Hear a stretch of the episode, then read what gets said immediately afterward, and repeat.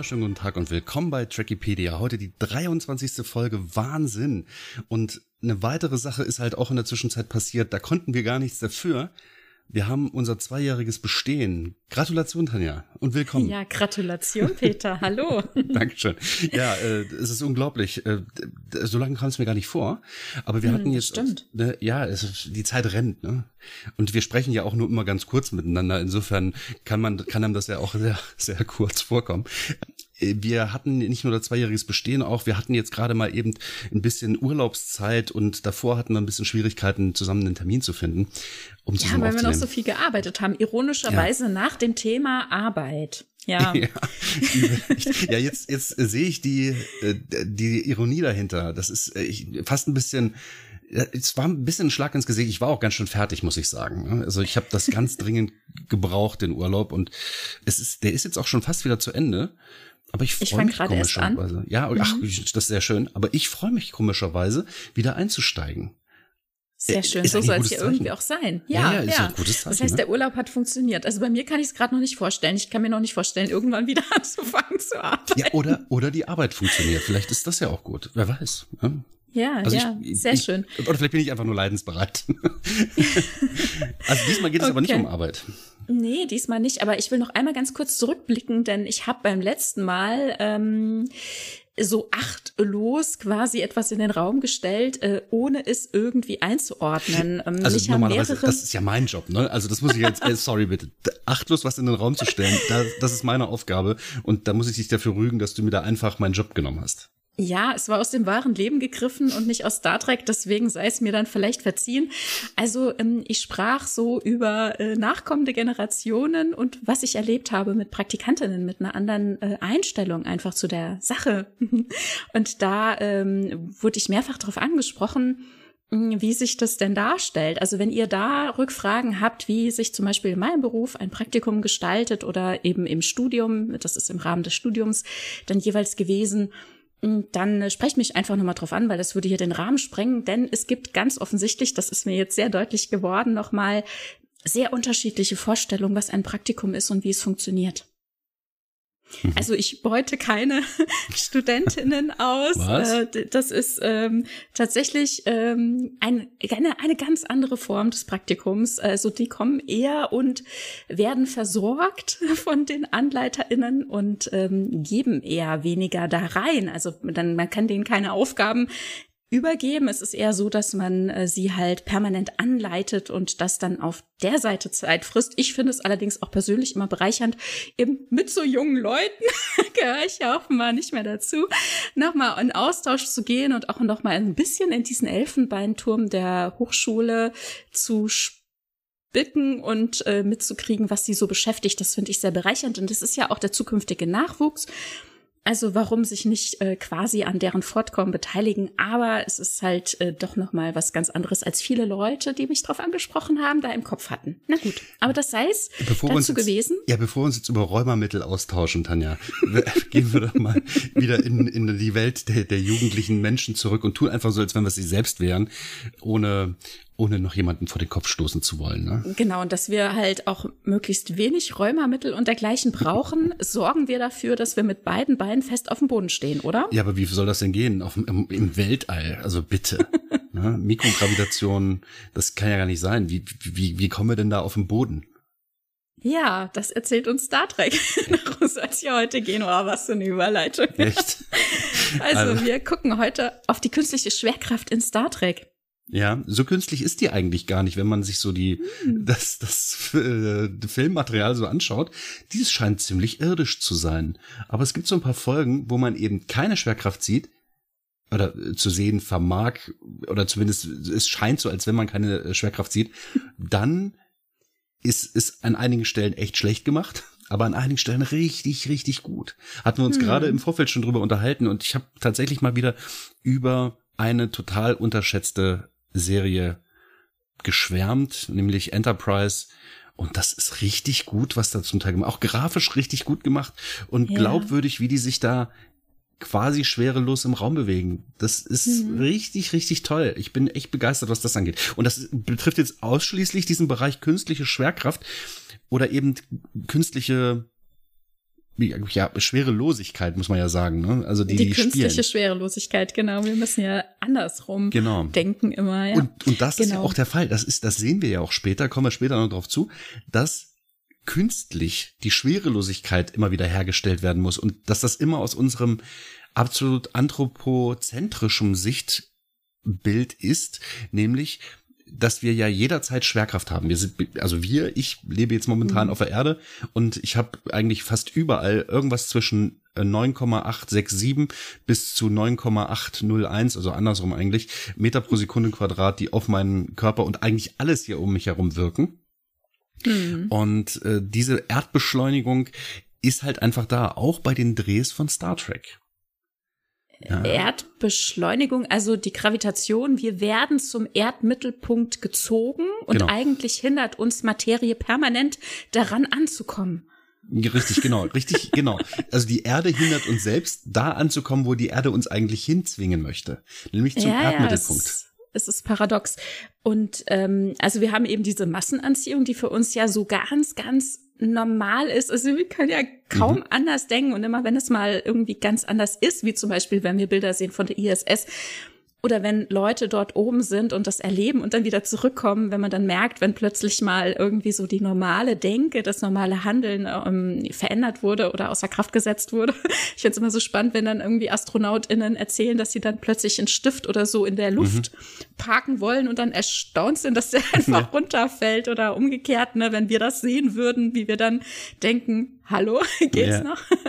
ja, es ist also in, so, in uns so drin. Aber abgesehen davon, also wir haben einmal die, die Gravitation, die Anziehungskraft, aber dann haben wir ja auch noch dass die Erde uns ja durch die Beschleunigung ja ein Stück weit auch wieder diese, diese Anziehung relativiert. Ne? Also die, Zentripedalkraft, ja.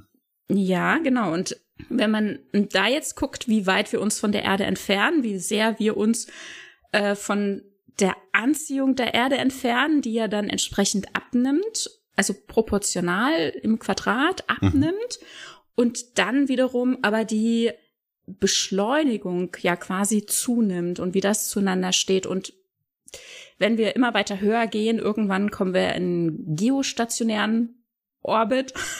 Also zuerst kommen wir mal in niedrigen Orbit und so weiter. In- und dann, genau. ich weiß nicht, bei 6000 oder 16.000 Bei Kilometern, ich bin mir gar nicht so sicher. 3600 äh, Also. Kilometer, da wäre dann der geostationäre Orbit, mit dem wir in Star Trek auch immer wieder vertraut gemacht werden.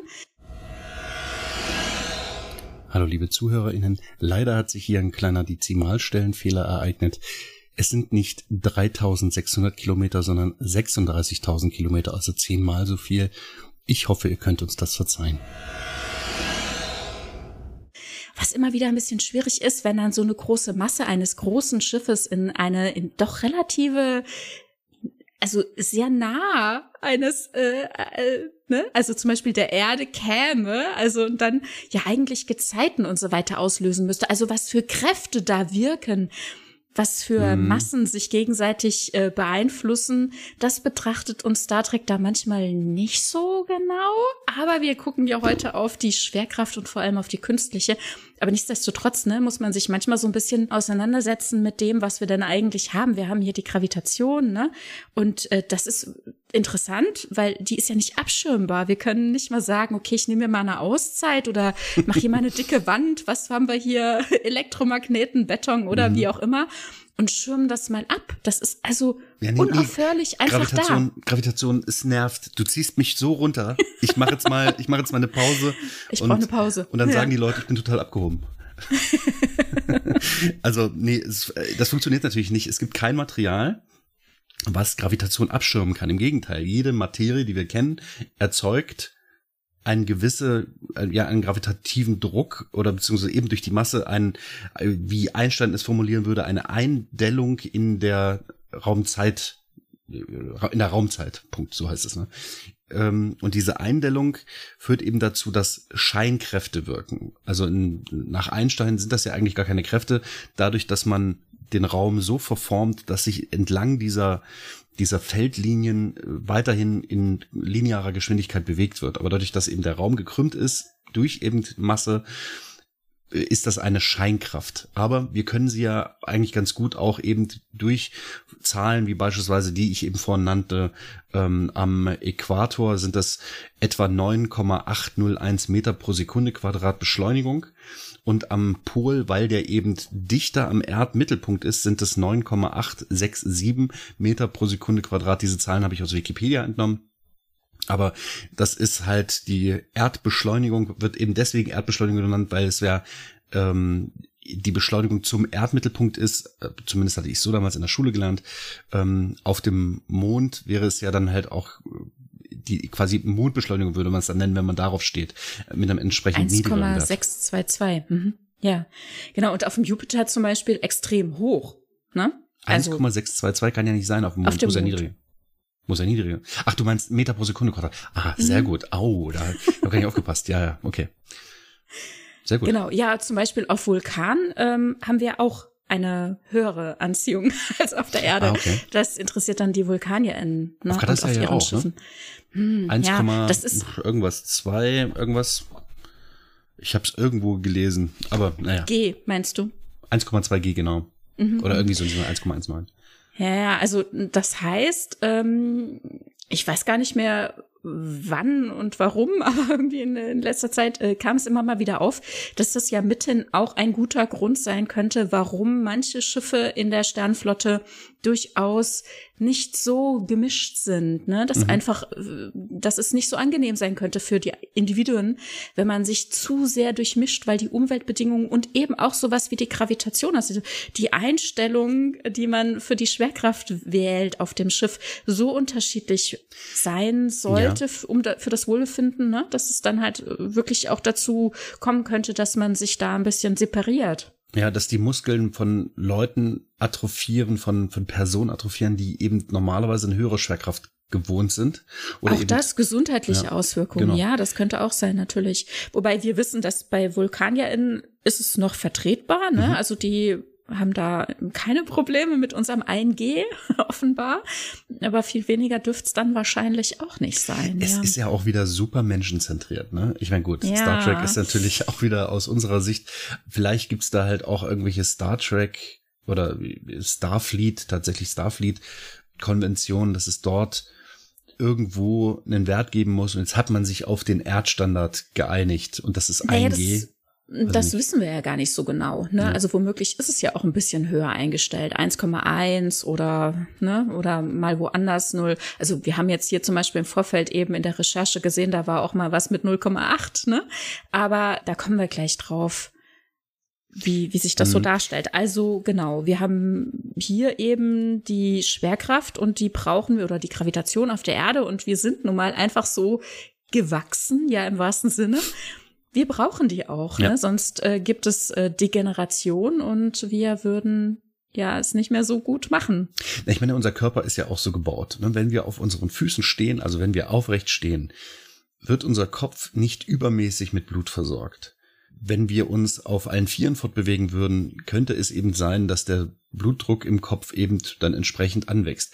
Was wir auf der ISS beispielsweise bei Mikrogravitation auch tatsächlich sehen, die AstronautInnen schwellen an. Der Kopf Mhm. schwillt an.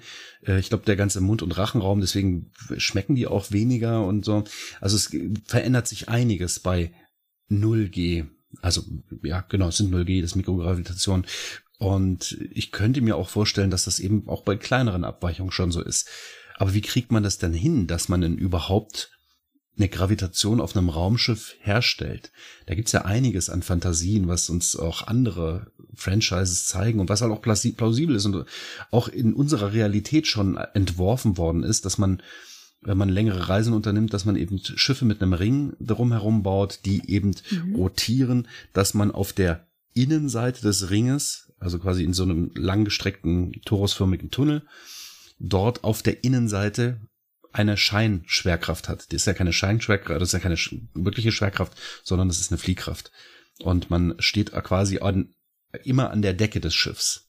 Mhm. Genau, also das ist das, was eigentlich ganz realistisch ja, das scheint. Ist sehr ne? realistisch, ne? Also was wir, was wir uns vorstellen können, irgendwie zu bauen und was auch Star Trek äh, aufgenommen hat und gesagt hat, ah ja, genau, so war das nämlich auch. Also jetzt gerade erst jüngst wieder gesehen, zum Beispiel in Picard Staffel 2. Mhm als René Picard ja nach oben geflogen ist mit ihrer ähm, Europamission und dort ähm, in der ähm, Shengo X1 ja auch dieser Ring, mhm. äh, ne? also drumherum ist eben auch dieser Ring angebracht.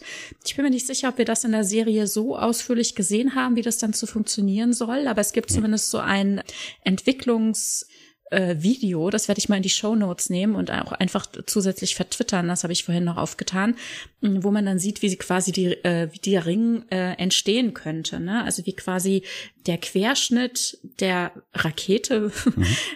reduziert wird dadurch, dass sich Teile abklappen und zu einem Ring nach außen aufbauen und der sich dann eben dreht. Mhm. Finde ich die einfachste und eine wahnsinnig plausible, das ist so die einfachste Möglichkeit, eine Scheinschwerkraft herzustellen. Dass mhm. man eben die Möglichkeit hat, in seiner gewohnten Umgebung zu sein. Das, der Nachteil ist halt, wenn man sich weiter zum Mittelpunkt hinbewegt, wird eben diese Kraft, die Beschleunigung eben deutlich stärker. Halt, das stimmt gar nicht. Da wird sie geringer. Blödsinn. Geringer. Genau, zum Mittelpunkt genau. hin, nach ja. außen hin. Wenn man jetzt noch weiter nach außen ginge, würde es stärker werden, weil man eben weiter vom Zentrum der Rotation entfernt ist und dadurch eine längere Strecke zurücklegt und so weiter. Das bedeutet, äh, die Rotation muss konstant sein und man kann sich nur auf dieser Entfernungsebene bewegen und den, also die entsprechende Kraft vorzufinden. Das heißt, ähm, wenn man ein Schlaf, ja, ein Abteil baut, sag ich jetzt mal, innerhalb dieses Ringes, dann muss man, wenn man quasi auf diesem Bett liegen will, am Boden dieses, dieses äh, Ringes liegen. Wenn man an der Decke, quasi wenn man mehrere Etagen hätte und übereinander liegen würde, könnte es sein, dass die oberen Betten weniger also ich meine, es ist kein Riesenproblem, aber dass die halt weniger Beschleunigung erfahren. Ja, ja. Also gut, gerade für den Schlaf könnte das noch ähm, das Mittel der Wahl sein, mhm. ne, um den Boden quasi da, wo die Schwerkraft ist, für die Wachen, für den Wachzustand freizuhalten. Und tatsächlich, also was wir heute auch machen, wir gucken ja auch in den B-Kanon, weil wir dort die technischen Handbücher verortet haben. Ich habe hier drei Stück vor mir liegen. Mhm, wir haben so gelacht, als wir es gerade schon uns angeschaut haben. Und ähm, da heißt es genau das zum Beispiel, ne? Also dass früh ähm, eben ähm, so geflogen wurde, und dass das allerdings halt unangenehm für den, für den menschlichen Körper gewesen ist, dass eben die ja, die rotierende äh, Zentrifuge eben ungleichmäßig äh, Schwere erzeugt, ne? Also von Kopf bis Fuß eben nicht einheitlich und nicht konstant und so weiter. Und das kann man sich ja gut vorstellen, dass das Irritation hm. verursacht und auch Übelkeit, ne? Ja, man könnte das verhindern oder zumindest minimieren, indem man den Ring größer macht und hm. langsamer beschleunigt, also langsamer drehen, rotieren lässt. Das hat aber auch wiederum Nachteile. Also zum einen lässt sich so ein Raumschiff, das so eine, so eine Ringkonstruktion hat, die einigermaßen Masse hat, ganz schwer im Raum drehen durch die mhm. Corioliskraft, die eben auf das Schiff wirkt. Wenn, also ich möchte es mal so beschreiben, wenn man ein, die Achse eines Fahrradreifens, also nur das, das, nur das Rad in die Hand nimmt und diese Achse im Raum halten würde. Man würde dieses Rad schnell drehen und man würde versuchen, diese Achse zu kippen. Dann passiert nicht das, was man meint, was passiert, was, was so intuitiv passiert, dass man einfach das Rad kippen kann. Das passiert eben nicht, sondern es wirkt eine, eine Kraft, entlang des Rades. Das kann man sich, das kann man schwer beschreiben, aber das Rad dreht naja. sich anders, als, als ja. man das kippen würde. Ja. Gut, aber also jeder kennt vielleicht vom Spielplatz irgendwelche solche Drehschreiben, die dann auch noch schräg sind. Und wenn man da drauf ist und versucht auch sich noch darauf zu halten oder zu bewegen, dann greifen ja diese ganzen Kräfte. Ne? Einmal nee, werden wir nach unten gezogen durch die Gravitation, dann nee, dreht sich das Ding, es ist die Zentrifugalkraft mhm. und dann ist auch noch die Corioliskraft, die uns durch die Kipp, durch das Kippen dann auch noch äh, schräg davon nee, runter nee. bewegen lassen würde. Das ist nicht die Corioliskraft. Also dieses Schräge ist halt einfach, dass äh, wir einmal mit der äh, Schwerkraft beschleunigt wird, dass sie einmal dazukommt, aufaddiert mhm. und einmal eben nicht aufaddiert. Und an der Seite genau, hebt aber sie sich deswegen, quasi auf. Aber das äh, ja, aber da würde sie auch zum Tragen kommen. Zumindest. Nee, wenn man diese Scheibe tatsächlich bewegen würde, während sie rotiert. Während man, also während diese Rotation. Wenn man sie zusätzlich bewegt. Okay. Ja, ja. Also, also wenn, wenn, wenn, sie, wenn sie kippt. Die Achse, die okay. Achse muss kippen okay. dabei. Und dann wirkt diese Kraft. Und das ist eigentlich sehr unintuitiv. Da gibt es ein schönes Experiment bei uns hier in der Nähe, in, ich glaube in Braunschweig ist das das Phäno, das ist so ein, so ein physikalisches äh, Experimentierhaus und da gibt es so einen Koffer und da ist ein Schwungrad drin. Man sieht dieses Schwungrad nicht. Ne? Dieser Koffer steht auf so einer quasi Ladestation, da wird dieses Schwungrad angetrieben. Man nimmt diesen Koffer hoch und alles ist gut. Das ist ein schwerer Koffer. Und wenn man sich dann aber dreht, hebt sich dieser Koffer seitlich an. Und das ist mhm. total spacig. Das wird, das fühlt mhm. sich ganz, ganz merkwürdig an, als wenn eine, jemand Fremdes versucht, diesen Koffer an der Seite an dir hochzuheben. Das mhm. ist unintuitiv. Das ist anders, als man sich das vorstellt. Und mhm. das ist halt auch die Schwierigkeit bei diesen großen rotierenden Systemen, dass man die nicht einfach wenden kann. Idealerweise ja. hält man diese Rotation an, dreht das Schiff mhm. und beginnt diese Rotation wieder. Das ist auch aufwendig. Aber mhm. äh, ansonsten hat man ganz gewaltige Kräfte auf dieses Schiff. Also ein anderer Punkt ist auch noch, dass wenn auf diesem großen Rotationsring Massen verschieden verteilt sind, ist halt auch die Achse des Raumschiffs unter einer, einer Schwingung, also einer, einer Vibration ausgesetzt. Eine Unwucht. Eine Unwucht, mhm. richtig, eine Unwucht. Mhm. Und das wäre halt auch eine Kraft, die permanent auf dieses Schiff wirken könnte und das Schiff gefährden könnte. Und das ist halt auch noch so ein Problem. Also es gibt nicht nur Vorteile, aber dadurch könnte man eben so eine Kraft plausibel herstellen, wie ich finde. Ja, ja. Ja, also es ist zwar jetzt halt einfach ein ganz anderes Franchise, aber wer auch ähm, The Expanse gesehen hat, der kennt natürlich auch diese große, das große Schiff der Mormonen, meine ich, ne, diese große Trommel und wie wie sich das bewegt und ja, na gut. Okay, aber ähm, bleiben wir bei Star Trek und gucken mal, äh, wie es dann weitergegangen ist. Also einmal haben wir ja schon gelernt, dass Star Trek uns erzählt, dass es tatsächlich einmal auf diese Art und Weise versucht wurde. Und dann ist man aber den Schritt gegangen. Also man hat einen, einen Fortschritt gemacht zu dem, was wir heute wissen. Man hat das Graviton gefunden oder es zu benutzen gelernt oder herzustellen gelernt. Was ist denn da los? Das fragst du mich. Ich dachte, du erklärst mir das jetzt. Das ist okay. so, das ist so fantastisch. Das, ja, das, ähm, ist, das ist der fantastische Teil an dem Moment. Also hier springen wir tatsächlich kopfüber in Science Fiction rein. Ja. Denn das Graviton ist eben dieses Vermittlerteilchen, dieses was wir irgendwie bräuchten, um der Gravitation quasi Herr zu werden, so wie beim Elektromagnetismus das Photon. Mhm.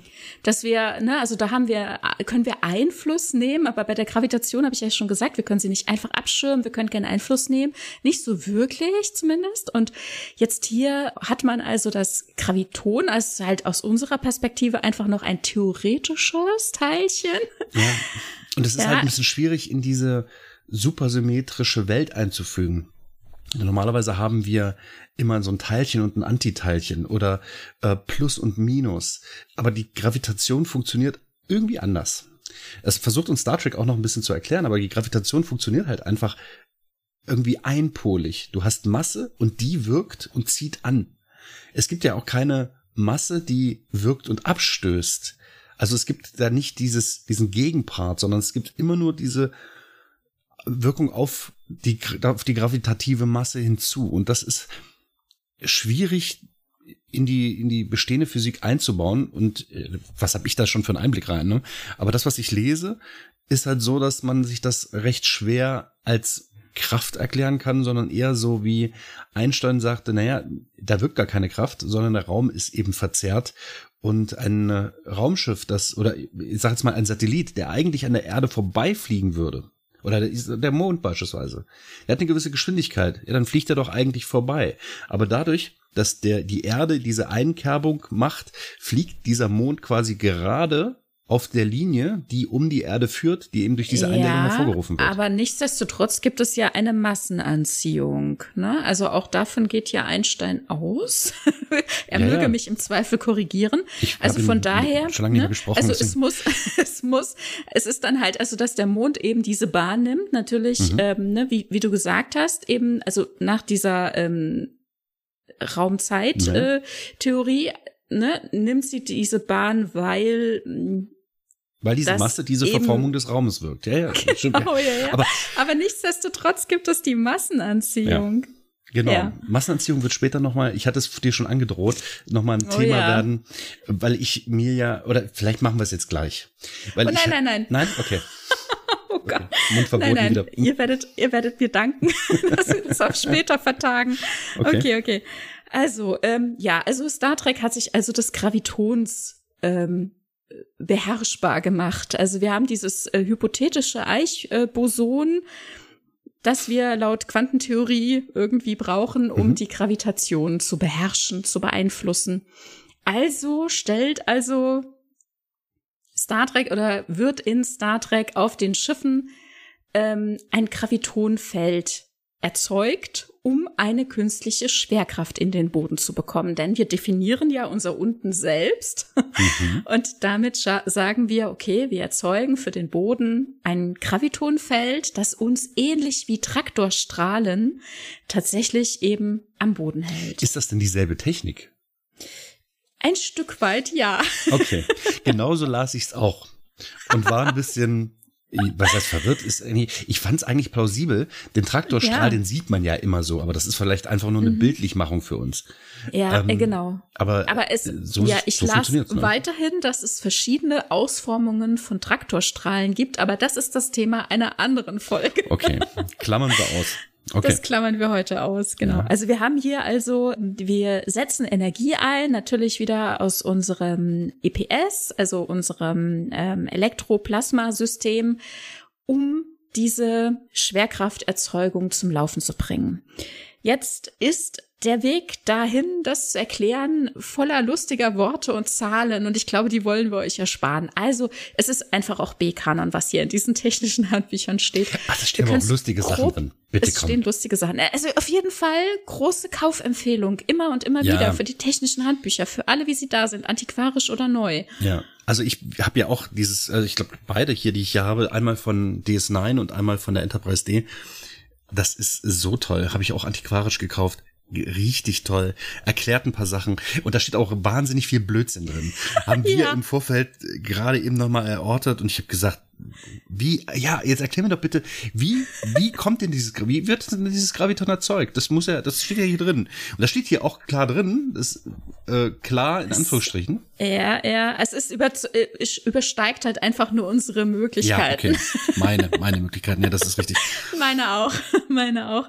Also es sind auch einfach Sachen dabei, die, die, die sind nicht wirklich nachzuvollziehen. Also man kann noch so viel mögen daran einfach. Mhm. Also wenn zum Beispiel da von einem Stator gesprochen wird, also etwas Statischem, das ja im Gegensatz steht zu dem Rotor, aber der Stator rotiert, dann weiß ich auch nicht mehr. Ja, und dann habe ich den Scherz gebracht, wenn der Stator rotiert, dann, das, das stimmt ja nicht. Der Stator ist ja per Definition fix. Dann rotiert Mhm. das Schiff um den Stator.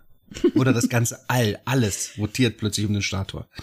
Na gut, also wir können vielleicht mal wenigstens in, in groben Zügen den B-Kanon erläutern. Aber wie gesagt, ne, es ist nicht so in den Serien explizit gesagt. Deswegen, das wurde sich halt extra darum herum ausgedacht. Ich hätte es mir sehr gewünscht, dass man genau wie beim Beamen, beim Transporter, da in den Serien einfach Chancen nutzt, um das einfließen zu lassen. Mhm. Ich habe es zumindest nicht gefunden zeigt uns Stellen auf in den Serien und Filmen, wo das näher definiert wird, dann würde ich mich freuen, das Oh ja. noch aufzunehmen. Weil das ist, äh, ich find's super spannend. Also beim Transporter haben wir einiges gesehen und gehört und wie das funktioniert oder Es wird so gut erklärt. Es wird echt- On screen. Ja, richtig toll.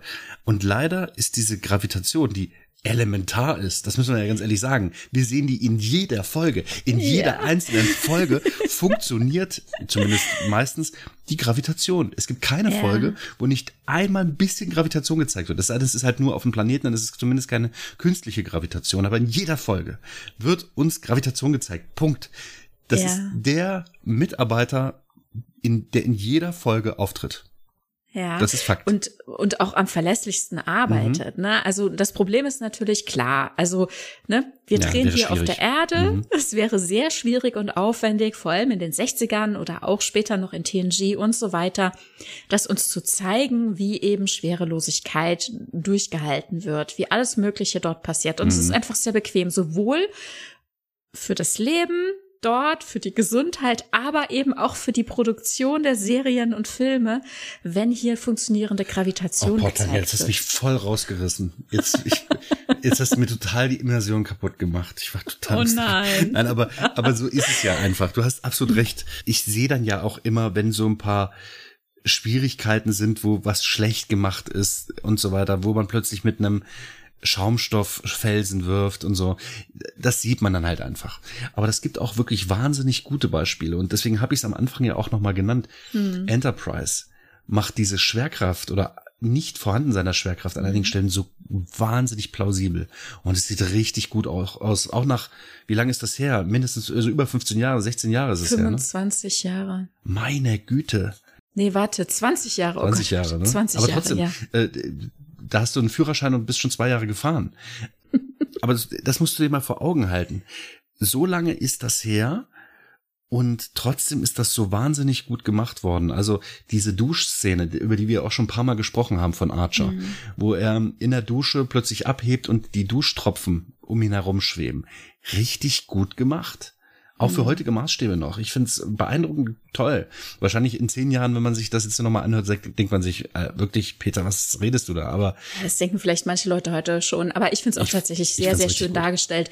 Das erste Mal sehen wir das ja so schön in ähm, Star Trek 6 1991 ähm, beim Attentat auf Kanzler Gorkon. Ne? Also mhm als auf ähm, der, ich meine, Kronos 1 ähm, die Schwerkraft ausgefallen ist äh, nach Beschuss und dann ja die Attentäter rübergehen, auch mit Magnetstiefeln, auch etwas, wo wir noch kurz drüber sprechen werden später. Mhm. Und ähm, ja, dort eben Leute erschießen und dann die Blutstropfen da im Raum wabern und generell, ne, wie alles dann im Raum schwebt. Das war sehr eindrücklich und das konnte man halt gut in einem Kinofilm machen zu der Zeit. Später in Deep Space Nine hat man ja zum Beispiel mit der Folge das Melora-Problem, finde ich eine furchtbare äh, Übersetzung des Titels. Mhm. Ähm, hier äh, ja auch die, einmal. Da kommt eine, die auf unsere Station und bringt einfach ihr Problem mit. Was, was traut die sich? Also, also hier haben wir, hier haben wir eine Angehörige eines Planeten, die äh, ja mit sehr viel weniger Gravitation aufgewachsen ist, also der das halt sehr, sehr zu schaffen macht. Dann auf Deep Space Nine mhm. oder auf Föderationsschiffen ja klarzukommen, sich dort überhaupt zu bewegen, ne? also aufzustehen und zu laufen, geschweige denn wahrscheinlich Atmung und so weiter. Es dürfte ihr alles sehr, sehr schwer mhm. fallen, die mit sehr viel Technik ausgestattet ist und die, die sie normalerweise gewohnt ist, das fand ich auch nochmal schön jetzt hier im Vorfeld zu sehen, auch auf Deep Space Nine inkompatibel ist, so dass sie dann auch noch auf anderes zurückgreifen muss. Also für sie dann auch noch extra dieser Rollstuhl gebaut werden mhm. muss, denn diese Antigraf-Lösung, die sie normalerweise nutzt, nicht kompatibel ist mit dieser kardassianischen Station. Ja, jetzt wo du es gerade sagst, das ist mir vorher gar nicht so bewusst gewesen. Atmung. Mhm. Ja, klar, Körperorgane, die unter, unter einer anderen ja gravitativen Einwirkung sind, das funktionieren ist ein Druck auf alles. Ja, eben. Genau. Das ist, äh, ja. das ist ja unglaublich. Jetzt, wo du sagst, fiel mir gerade ein, ja, die hätte wahrscheinlich Schwierigkeiten, die Melora, zu atmen. Einfach hm. weil, weil Teile der Lunge oder was auch immer, die zum Atmen verwendet, eben verformt wird möglicherweise. Ihr Problem sei dann ja aber irgendwie gelöst mit diesem Exos, was heißt gelöst, äh, zumindest verringert mit diesem Exoskelett, dass sie dann trägt. Ja, vielleicht, vielleicht ist das auch tatsächlich für die Organe nochmal wichtig, ne, dass ihr das alles erleichtert. Das wird nicht so richtig erklärt, nee. was dieses, äh, diese Exo-Geschichte da nee, ich denke, die genau Bewegung, für sie tut. Also ich denke, dass ja. das soll die Bewegung, äh, Bewegungsmöglichkeiten wiederherstellen, weil sie dann mhm. endlich wieder als Beispiel den Arm heben kann. Ändert aber eigentlich nichts, was die Atmung angeht. Und das ist mir jetzt eben, wie, als du es gerade sagtest. Ja, ich könnte mir vorstellen, dass halt diese, das, was sie tatsächlich am Körper trägt, mhm. halt für sie da einiges tut. Ne? Das heißt, das so Kompression am, am Thorax? Okay. Keine Ahnung. Könnte ja sein. Ja. Durchaus.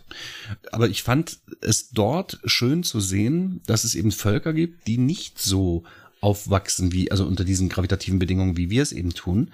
Genau. Weil normalerweise sehen wir, ja, das sind immer so kleine Abweichungen und die sind mhm. immer ein bisschen schwerer als wir. Das heißt, die kommen bei uns einigermaßen gut klar. Mhm, ne? Genau, so. aber umgekehrt, ne, wenn jetzt zum Beispiel Kirk das erste Mal auf Vulkan steht, ne, der ein bisschen ächzt, also schon auch mhm. allein wegen der, der Hitze, äh, ja. wegen der Hitze, genau, wegen der Temperaturen vor Ort.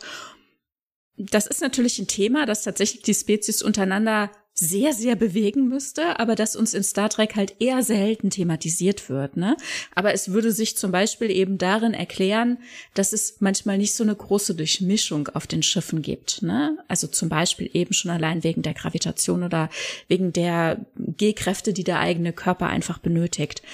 Mm, und warum? Also nicht nur, weil das halt schön ist für, für den Dreh ne, und so mhm. weiter, also für die Produktion selbst oder eben für, das, für die Darstellung und für das Leben, eben ja auch für die Gesundheit und darüber hinaus, wenn jetzt jemand sagen würde, ach, ist mir doch egal, dann ist es halt so, dann was es ich, dann äh, wir sind im 22., 23., 24. Jahrhundert unterwegs.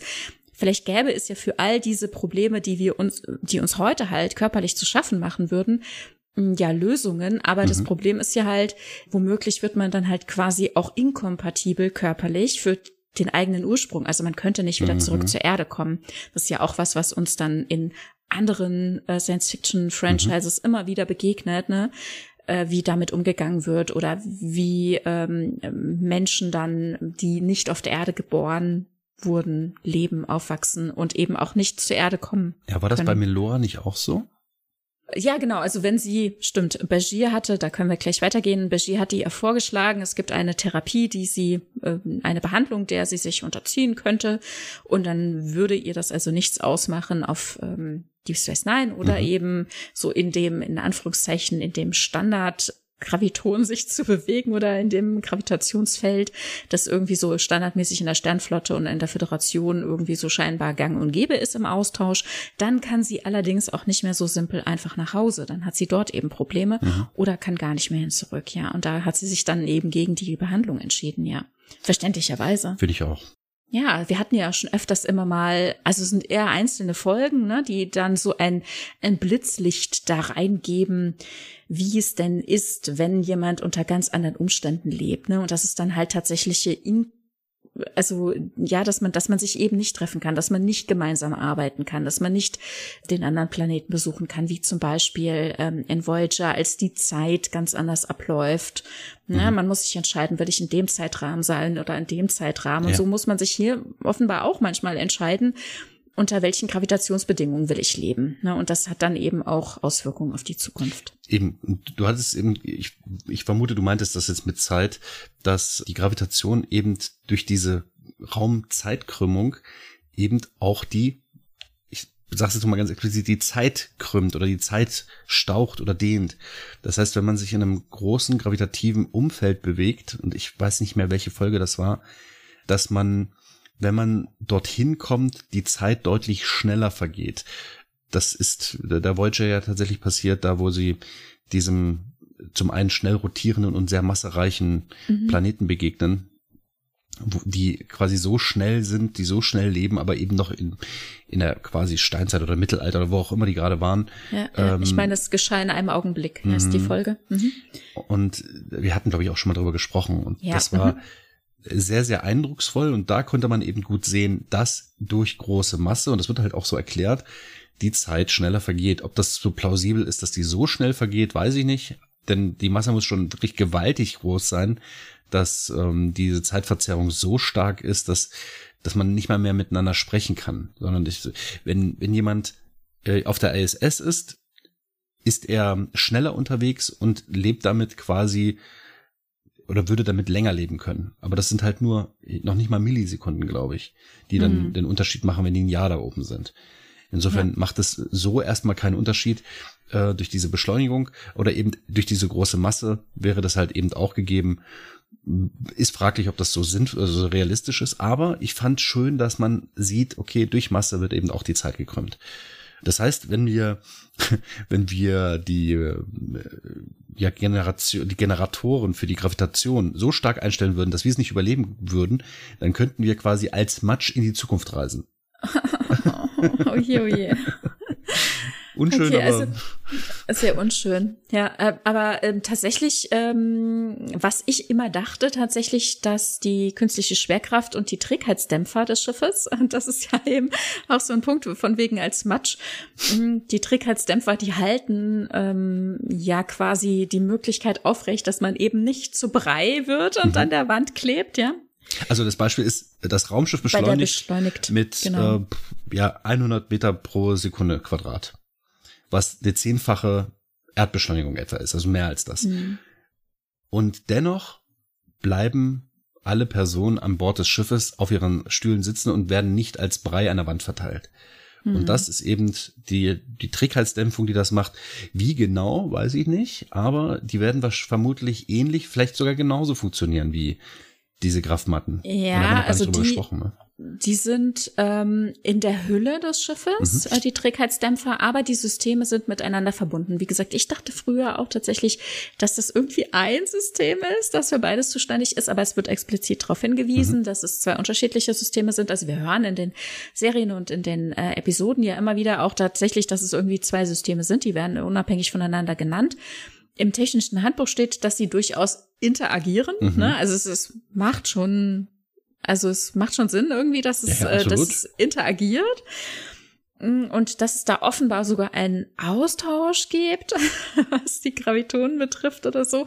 Aber äh, darum soll es heute nicht so sehr gehen, nur halt im, im, Nebensatz quasi mit erwähnt, dass das natürlich auch eine wichtige Sache ist. Ne? Mhm. Also es, es geht nicht nur darum, mit den Füßen auf dem Boden zu stehen, sondern es auch bei äh, erheblicher Beschleunigung äh, ja nicht äh, zerquetscht zu werden. Ne? Mhm. Jetzt haben wir die ganze Zeit um den heißen Brei herumgequatscht, um, um das, ja. was das denn eigentlich macht. Und ich habe genau. gerade das Wort auch Matten schon fallen lassen. Ich würde ganz gern mal, das ist auch wieder B-Kanon, weil du es eben auch gerade schon sagtest, das sind getrennte Systeme, Trägheitsdämpfung und und äh, künstliche Gravitation. Auf der Enterprise D sagt uns äh, das technische Handbuch, seien das für die ähm, Kampfsektion, so wird es ja auch genannt, der Rumpf und die Untertassensektion sind das jeweils zwei getrennte Systeme. Also ja, das heißt weil ich meine, das Schiff ist ja auch abkoppelbar. Ja, nee, nee, aber in jeweils beiden sind es zwei äh, Systeme. Also so habe ich es gelesen. Das heißt, es sind insgesamt vier Subsysteme der künstlichen Schwerkraft. Und ja, das ist abkoppelbar. Das heißt, man hat in jeweils beiden, vielleicht ist es auch einfach nur eine Redundanz, diese Systeme. Aber wie sind, was sind das für Systeme? Sind die, sind die oben, sind das so Gebläse oben, die so viel Luft, ich meine, das ist jetzt eine, eine Hypothese, die könnte man ja auch in den Raum stellen, ne? Ja. Da wird Luft von oben nach unten gepustet und wir werden im Prinzip durch Luft, also unten sind Gitter, das heißt, die Luft wird unten abgesaugt, das heißt, wir, so bleibt das Schiff auch schön sauber im Übrigen. Ne? Ähm, man wird die ganze Zeit von, mit Luft von oben nach unten einfach runtergepustet. Ginge ja auch. Wäre hm, aber wahnsinnig ja laut und unangenehm. Ja, wir haben ja schon durchklingen lassen, also es sitzt im Boden. Ja. Ne? Das ist das, was wohl die verschiedenen Techniken, also wir kennen auf jeden Fall durch Deep Space Nine auch die kardassianische Technik und hier auch die Sternenflotten oder ja, womöglich Föderations, naja, weiß ich nicht. Also die Sternflottentechnik, äh, das, was so das übliche System auf den ähm, Föderationsschiffen ist. Mhm. Mm, hast auch falsch gesagt, es tut mir leid. Auf den Sternflottenschiffen, so. Hast du ja gesagt. Weil mit genau, Föderation. Ja, ja, also Föderationswelten gibt's ja der viele, ne? Ja, aber die Frage die ist, wo ja ist die alle, Technik? Ja, aber die sind ja alle unterschiedlich äh, zu ihrem Warp-Antrieb gekommen und mussten ja sich mit diversen Problemen, wie zum mhm, Beispiel okay, auch stimmt. der künstlichen Gravitation oder zumindest der Trägheitsdämpfung auseinandersetzen. Also kann es sein, dass auf allen mhm. Föderationswelten letzten Endes ganz, ganz unterschiedliche Technik dazu genutzt wurde, aber man gemeinsam in der Flotte dann womöglich einen gewissen Standard benutzt. Ja, das ist zwar plausibel, aber ich widerspreche dir an einem Punkt. Mhm. Ähm, es ist nicht zwingend notwendig, eine Trägkraftdämpfung bei Warp haben zu müssen. Wie wir ja erörtert haben, bewegt sich ja ein Warp-Flugschiff eigentlich nicht. Genau, aber beim Impulsantrieb ja, brauchen genau. wir das. Also je schneller, also auf dem Weg, jetzt sei die Theorie gesagt, dass auf dem Weg zur Entwicklung des Warp-Antriebs mhm. vorher einhergegangen ist, dass man ganz, ganz schnell fliegen wollte. Ja. Und dass man einfach also, Düsen und so weiter.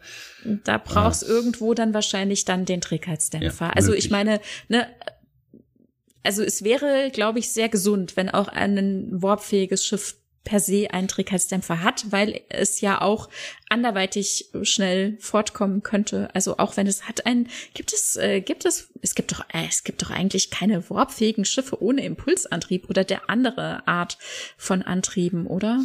Ja, aber es ist halt die Frage, ist jede Spezies darauf angewiesen, die Trägheit ich meine, die Trägheit zu dämpfen, das ist ein Widerspruch in sich irgendwie. Also so, man kann, man kann die Trägheit nicht dämpfen. Das ist ja so, als man sagt, wir setzen mal eben die Masse auf Null beschleunigen dann und dann setzt man die Masse auch wieder auf, auf nominal. Das wäre natürlich irgendwie super, wenn man das könnte. Ne? Dann würde man, das wäre das Perpetuum mobile. Perpetuum mobile heißt es eigentlich richtig. Ja? Naja, wie würde man es denn sonst nennen? Mir fällt beim besten Willen auch nichts Besseres ja, ein. Okay, aber wir verstehen, wir, wir wissen, was mit ja. Trägheitsdämpfung gemeint ist. Aber ich habe ja auch schon mal bei der, bei der, ich glaube, Borg-Folge habe ich ja auch gesagt, wenn, wenn äh, man so einen Glaswürfel mit Wasser hätte, weil mhm. wir hatten ja über diese Aquarianer oder so, wie auch immer, ja. also aquarianische mhm. Spezies gesprochen.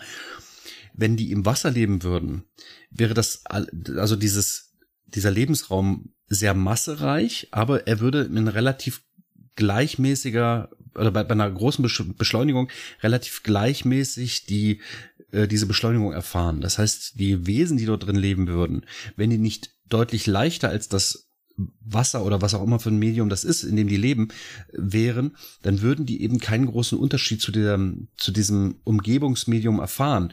Und solange alles in eine Richtung nach hinten beschleunigt wird, in diesem unter Druck stehenden Medium, würde die, würden die Kräfte einigermaßen erträglich sein, meine ich zumindest. Könnte man zumindest theoretisieren. Und äh, ich könnte mir vorstellen, dass es vielleicht eine Spezies gibt, die eben keine Trägheitsdämpfer bräuchte, wenn sie mhm. so was einsetzte, was quasi als Trägheitsdämpfer fungiert. Also insofern könnte man sagen, die haben es ja. auch. Gut, also äh, ja, also gegen das Schwappen würde ich trotzdem Trägheitsdämpfer haben wollen. Ja, da ist keine Luft, da ist kein, kein Gas. Im, gar keine Luft. Gar kein, da ist keine Luft. Die atmen eine Flüssigkeit. Okay. Ja, gut. Ist halt so. Ne, also das ist halt, das okay, war jetzt meine, halt meine, so. meine Hypothese, das ist diese Spezies ja. und die lebt so. Ähm, dann okay, also, das nicht. aber ja, aber gucken wir jetzt doch tatsächlich mal in den Boden rein. Also wir haben gesagt, auf ähm, Sternflottenschiffen haben wir im Boden Graviton erzeugende Einheiten. Mhm. Da haben wir entsprechende, also Generatoren. Ich denke, mhm. also von die ganzen Begriffe, die kennen wir tatsächlich aus den Serien und Filmen. Ne? Mhm. Ne? Wir äh, haben manchmal äh, den Begriff Matten oder Netze. Mhm. Das alles, ich denke, das ist alles mehr oder minder auch synonym miteinander zu verstehen. Wir haben auf jeden Fall einzelne Generatoren, die im Boden eingelassen sind und dort ein Gravitonfeld mhm. erzeugen. Als ich das Wort Netz zum ersten Mal in diesem Zusammenhang hörte, dachte ich, das ist wie so wie diese Gummimatten, die man in öffentlichen Duschen mhm. auslegt dass die so aussehen. Aber ich glaube, mit Netz ist in diesem Zusammenhang äh, gemeint, dass so ein einzelner Generator mit einem anderen Generator verschaltet ja. ist und dass die einfach nur auch im relativ großen Abstand zueinander liegen können. Und wie, wie mhm. groß dieser Abstand ist, kommen wir auch gleich noch zu äh, oder sein kann. Dazu kommen wir gleich. Ja. Ähm, und ich glaube, das ist das Netz über das ganze Schiff verteilt gemeint. Also nicht so, dass man ja. ein Netz auslegt und das erzeugt das, was äh, genau, sehr dünn nein. ist und so weiter, sondern diese Geräte, von denen wir sprachen, genau. äh, die sind größer als man jetzt erstmal im ersten Moment denkt, wenn man das Wort Mathe hört. Die sind irgendwas zwischen, ich weiß jetzt gar nicht, dass das runde Gerät naja, bei der bei der Sternflottentechnologie ist halt schon ziemlich groß. Durch, naja, ein Durchmesser von 50 Zentimeter, das finde ich jetzt nicht groß, nee, ehrlich aber gesagt. die Höhe meine ich. Äh, 25 Zentimeter ja, finde ich auch nicht viel. Also ganz ehrlich, richtig. so wie das abgebildet ist, mhm. das hört sich jetzt sehr fies an, aber die Abbildung erinnert mich entweder an einen Christbaumständer oh ja. oder an eine Landmine. Oh, stimmt, du hast recht. Ja, ja, doch Na? so, so, so sieht das aus. Und halt relativ groß, also fünf, also eine Riesenpizza, aber, aber fünf Stück übereinander. so. Nee, ehrlich gesagt nicht. Wie kommst du dann darüber? Da, da, ne, also Pizzen. Ja, ne, gut, eine Pizza. Ja, also ich finde es schon. Es ist so ein typischer Christbaumständer, ja, ja, genau. allerdings im Durchmesser von 50 Zentimetern. Mhm. Äh, in der Mitte so ein bisschen äh, geht es so zu. Ähm, also und so also man könnte zu, ja. hm. ein bisschen konisch läuft das zu. Man könnte tatsächlich hier Wasser einfüllen und in der Mitte den Stamm einklemmen. Multipurpose Tool, ja ja klar. Ja. Aber ey, wenn du überlegst, wenn du den Baum dann da reinstellst und es kommt auf den Stator, ich meine super. Ich meine, das ist ein Stator. und dann. Aber dann hast du einen wahnsinnig schnellen Baum. Also, sehr schnellen Baum. So. Also, oh, das erinnert mich an Dr. Who. Das ist sehr gefährlich, Leute. Haltet Abstand von solchen Bäumen. Die sind tödlich. okay. Also, ja, genau. Und dann haben wir hier drin ähm, eben einen Zylinder und es wird hier mit Begriffen um sich geschmissen. Ähm, wir empfehlen tatsächlich, das wahrscheinlich besser selber zu lesen, was hier drin für Gase und für, für Materialien sind, die miteinander da eben, ja, reagieren beschleunigt mhm. werden. Es gibt eine wahnsinnig hohe Rotation und dann entsteht eben dieses Gravitonfeld, das auch nur ganz, ganz kurz so aufrechterhalten wird. Aber diese superschnelle Rotation bleibt eben eine Weile erhalten. Und so, ja, bleibt uns eben auch das Gravitationsfeld letzten Endes eine ganze Weile mhm. erhalten. Und, und das sei jetzt hier an dieser Stelle gesagt schon, wir machen uns ja manchmal Gedanken, wenn die Lebenserhaltungssysteme ausfallen. Wir erfahren ganz schnell irgendwie davon, dass was mit der Trägheitsdämpfung nicht funktioniert. Und das finde ich ehrlich gesagt sehr bedenklich. Aber ganz selten hört man überhaupt irgendwas von der Gravitation. Mhm das wird uns dann halt gerne irgendwie verschwiegen, weil wir dann natürlich darauf warten, dass jetzt hier mhm. gleich jemand schwebt, aber das wollen sie uns meistens ja nicht zeigen. Und hier sagt uns zumindest das technische Handbuch, und ich finde es jammer schade, dass das nicht mal in der Serie so nebenbei erwähnt mhm. wird. Wie gesagt, bei vielen anderen Dingen kann man das auch in Nebensätzen einfach so mal mitfallen lassen. Hier geht es äh, eben darum, dass diese äh, Rotation so lange anhält, dass es erst wieder eine Synchronisation der EPS, also der Energieeinspeisung, mhm. geben muss in 60 Minuten. Eine Stunde lang heißt, bleibt das eine, Kraftfeld Eine Stunde lang ist dieser, dieser einer Generator am Machen und dann sind die nächsten, die dann im maximalen Abstand von 30 Metern dazu angebracht sind und eben untereinander eben offenbar so ein Gitter äh, darstellen. Mhm die sind dann wiederum am Machen und Tun. 30 ne? Meter ist ein Board. Also wirklich, ich habe gedacht, das die stehen direkt arg. nebeneinander und irgendeine Abbildung haben wir das ja auch gesehen, dass die irgendwie direkt nebeneinander stehen. Kann ja auch sein, dass die nebeneinander stehen, aber nicht müssen. Ähm, ja. Denn dadurch wird das Feld vielleicht homogener. Ja, und es, also auch verschiedene Bereiche, die auch einander überlappen. Von da ist die Rede und also hier wird versucht, wirklich einiges an ja, an Fragen, die wir so beim Zuschauen haben, äh, gleich mit äh, abzufrühstücken. Also hier heißt es einmal, die Energieeinspeisung äh, ist sehr lange nicht nötig. Mhm. Das heißt, es fällt auch einfach nicht so bald aus. Ne? Also wenn wir das Schiff irgendwann nach Wochen oder so äh, im Raum treibend finden und da die Schwerkraft aus ist, dann kann sich jeder vorstellen, dass das logisch ist. Ja. Aber wenn das jetzt unmittelbar passiert, dass uns jetzt hier der Saft abgedreht wird, Ne, also wirklich alles in Not und wir müssen auf äh, Notversorgung und und und runter und dann fragt man sich, warum schalten sie denn jetzt nicht auch noch die Schwerkraft ab? Ist es nicht energiesparend? Das machen sie manchmal in bestimmten Decks tatsächlich, haben wir auf der Voyager schon erlebt und und und, dass dann Decks geräumt werden, dass dort alles abgeschaltet werden kann, aber in bestimmten Bereichen ähm, haben wir natürlich immer unsere Schwerkraft und dann ist eben die Antwort, dass ja da gar nicht weiter Energie reingepumpt werden muss, weil uns das mindestens noch eine Stunde erhalten bleibt. Und bei den gewissen Überlappungen kann es eben auch mal zu gewissen ja, unangenehmen Momenten kommen. Das heißt, dass die, dass die Gravitation, die dort erzeugt wird, auch nicht immer so genau und flächendeckend ist oder so einheitlich, ne, dass es dann vielleicht auch mal den ein oder anderen Stolperer erklären kann, den wir sehen, mhm. oder das Durchschütteln, ne, das sind sowohl dann vielleicht die Trägheitsdämpfer, die reagieren müssen, als auch eben dann die künstliche Schwerkraft an Bord. Mhm.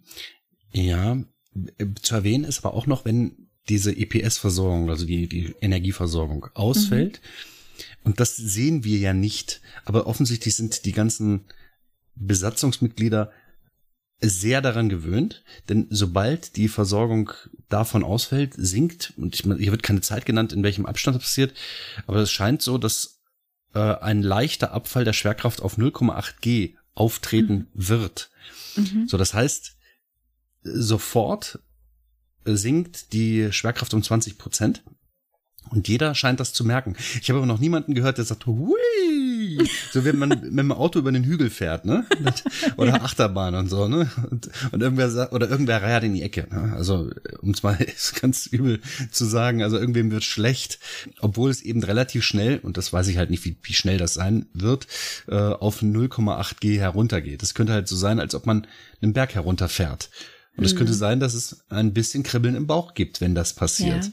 Das erinnert, also äh, das erklärt womöglich auch die eine oder andere etwas äh, grüne Nase mhm. oder oder den Grün. besorgten Blick. Ne? Also wenn ja. jetzt jemand, ne, also wenn, Spock meinst du, ja, klar in den ersten Folgen der, ja, ja verstehe. Naja, also äh, kann man sich äh, mhm. schon irgendwie ganz gut erklären, ne? An mancher Stelle dann. Ja, das ist richtig. Also, dass es eben nicht nur die Kampfsituation ist, die gerade eintritt oder mhm. irgendwas anderes, sondern eben, dass äh, ja eben einige Sachen wirken, die wir gar nicht auf dem Screen sehen können. Es könnte ja genau, auch sein, dass da ja. irgendwelche Gerüche auftreten im Schiff und, äh, und eben Kräfte, die da wirken, die spüren wir halt auch nicht. Es sei denn, es wird mal gerüttelt und die Schauspieler werfen sich hin und her. Genau, aber dafür gibt's dann eben hiernach auch Gründe, ne, warum man sich womöglich mhm. hin und her wirft. Ne? Ja. Also weil es eben gerade eine gewisse Problematik zum Beispiel gab mit den einzelnen Generatoren. Ne? Also jetzt zum Beispiel wird auch erwähnt, wenn das Schiff ähm, schnelle Manöver fliegt oder äh, schnelle Bewegungen irgendwie also es gibt ja auch äußere Kräfte, mhm. die eben dazu führen, dass das Schiff Ein plötzlich Asteroid bewegt schlägt wird. Ein, ja, oder sowas zum Beispiel oder äh, es wird getroffen von ähm, einem Gegner oder mhm. es sind irgendwelche anderen Kräfte äh, am, am Wirken, wie auch mhm. immer. Dann äh, spricht das System hier davon oder das technische Handbuch, dass eben dieser Rotor mhm. innerhalb des Generators dann auch tatsächlich mal kurz eine äh, das mitnimmt, weil die Trägheitsdämpfung das womöglich nicht gerade ausgeglichen hat und innen an den Generat, an die Generatorwand schlägt und damit erhält das Netz quasi das oder das aufgebaute Gravitonfeld eben auch eine gewisse Erschütterung an mancher Stelle. Das kann auch sein, dass dann einmal ja. jemand kurz wegsackt, ne? Du hast oder den rotierenden Stator übrigens gerade Rotor genannt und das ist ein Frevel. Oder meintest du, meintest du den Stator, der rotiert? Stator. Naja, ne? da sind wir uns ja nicht so ganz einig Ach. darüber, wie das funktioniert. Deswegen sagte ich absichtlich Rotor, denn es wird hier auch darüber gesprochen, dass eben dieser, dass der Thorium Arcanit Rotor. Äh, Stator, ja. Das, äh, im, im, Im weiteren Verlauf des Textes geht es auch darum, dass der an die, ähm, an die Wand mhm, okay. gedrückt werden könnte. Ja, äh, also wie genau das Ding funktioniert, das wissen wir nicht. Äh, also ich kann es mir nicht erklären, insbesondere weil der Stator rotiert. Es ist schon ein bisschen lächerlich, aber ja, naja, äh, gut. Aber ich finde es ich find's irgendwie süß erklärt. Wir haben hier ein Gerät und wir gehen jetzt ein bisschen in die Details rein und das finde ich schon irgendwie ganz, ganz, ganz toll gemacht, dass man da so sagt, hier und so und so funktioniert das. das ich finde es immer beeindruckend. Und deswegen mag ich diese technischen Beschreibungen, auch wenn die zum Teil einen Stator, der ja per Definition ruhend ist, als Rotor beschreiben und das ist irgendwie ein bisschen merkwürdig. Aber gut, dann geht aus diesem, von diesem Prozess wird ein, ich, wir hatten das glaube ich kurz genannt, ein Graviton ausgesendet, das aber nur für, ich finde gerade diese Stelle nicht, für 0, Pikosekunden irgendwas erhalten bleibt und dann zerfällt und dann möglicherweise eben diese Kräfte wirkt. Was in mir die Frage weckte, wenn ich es überlege, unter mir in diesem Boden ist diese Platte eingebaut. Darf ich jetzt einfach mal so eine Frage mal da reinwerfen? Also, mhm. die, die wir nicht beantworten können, natürlich. Aber einfach nur, weil es mich interessiert. Unter unseren Füßen haben wir eben diese Staturen, die da rotieren und äh, haben diese diese Landminen. Jetzt habe ich mal dieses Landminenbild vor Augen. Okay, ähm, sagen wir mal diese großen Christbaumständer. Ne? Wir haben überall diese großen Christbaumständer unterm Boden und wenn wir uns jetzt direkt darüber befinden, ist dort die Schwerkraft nicht stärker als ein Meter darüber.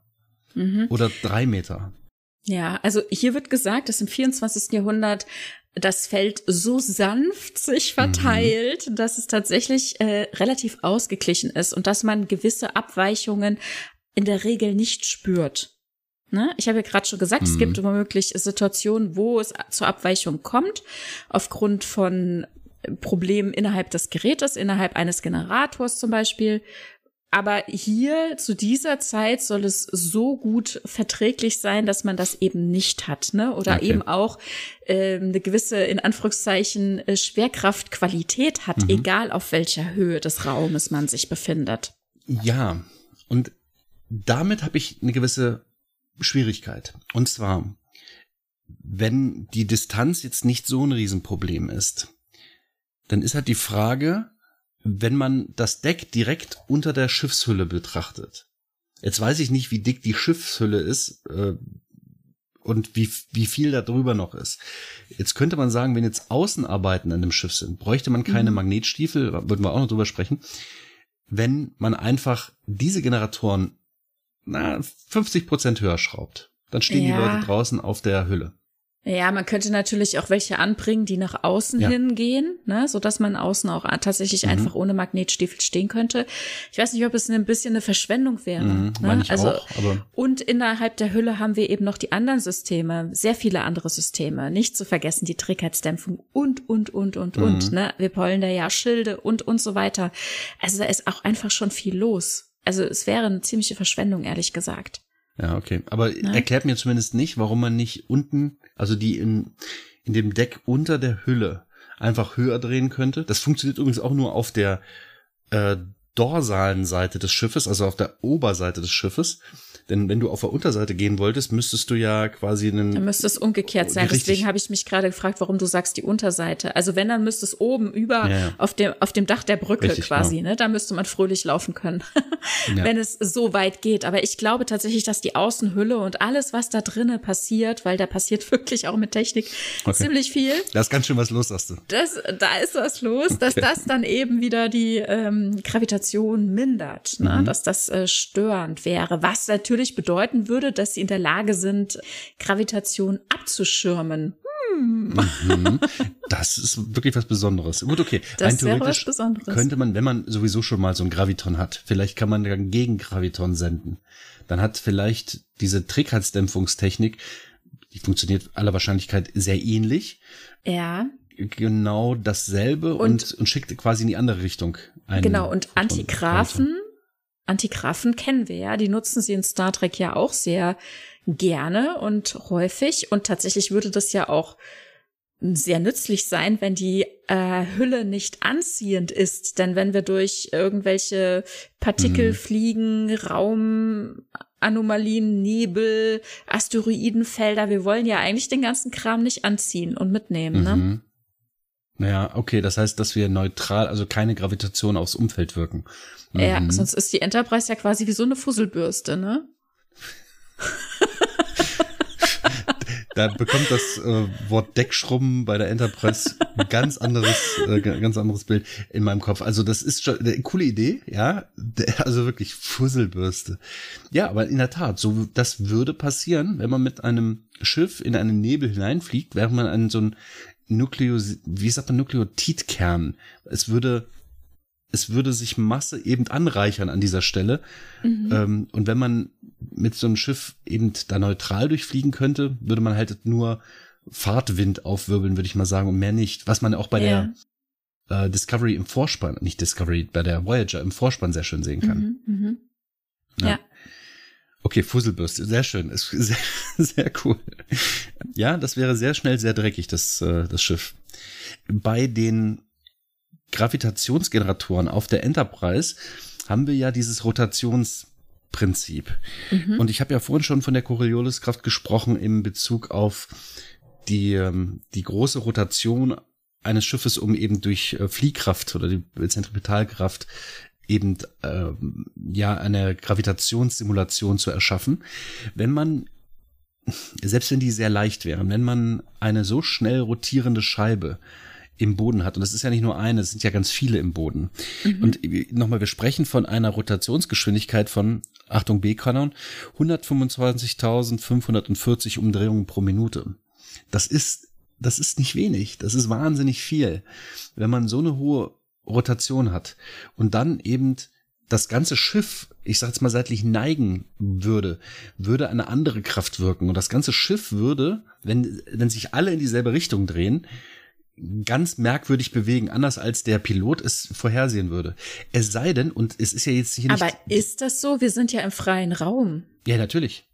Das spielt ja keine Rolle. Es müssen keine Kräfte darauf wirken, wenn man ein rotierendes ähm, System neigt, wirkt diese Kraft in eine, das ist schwer zu beschreiben, in, in eine andere Ach so, Richtung. Okay, ja, ja gut, aber es darf halt nichts innerhalb der Generatoren sein, ne?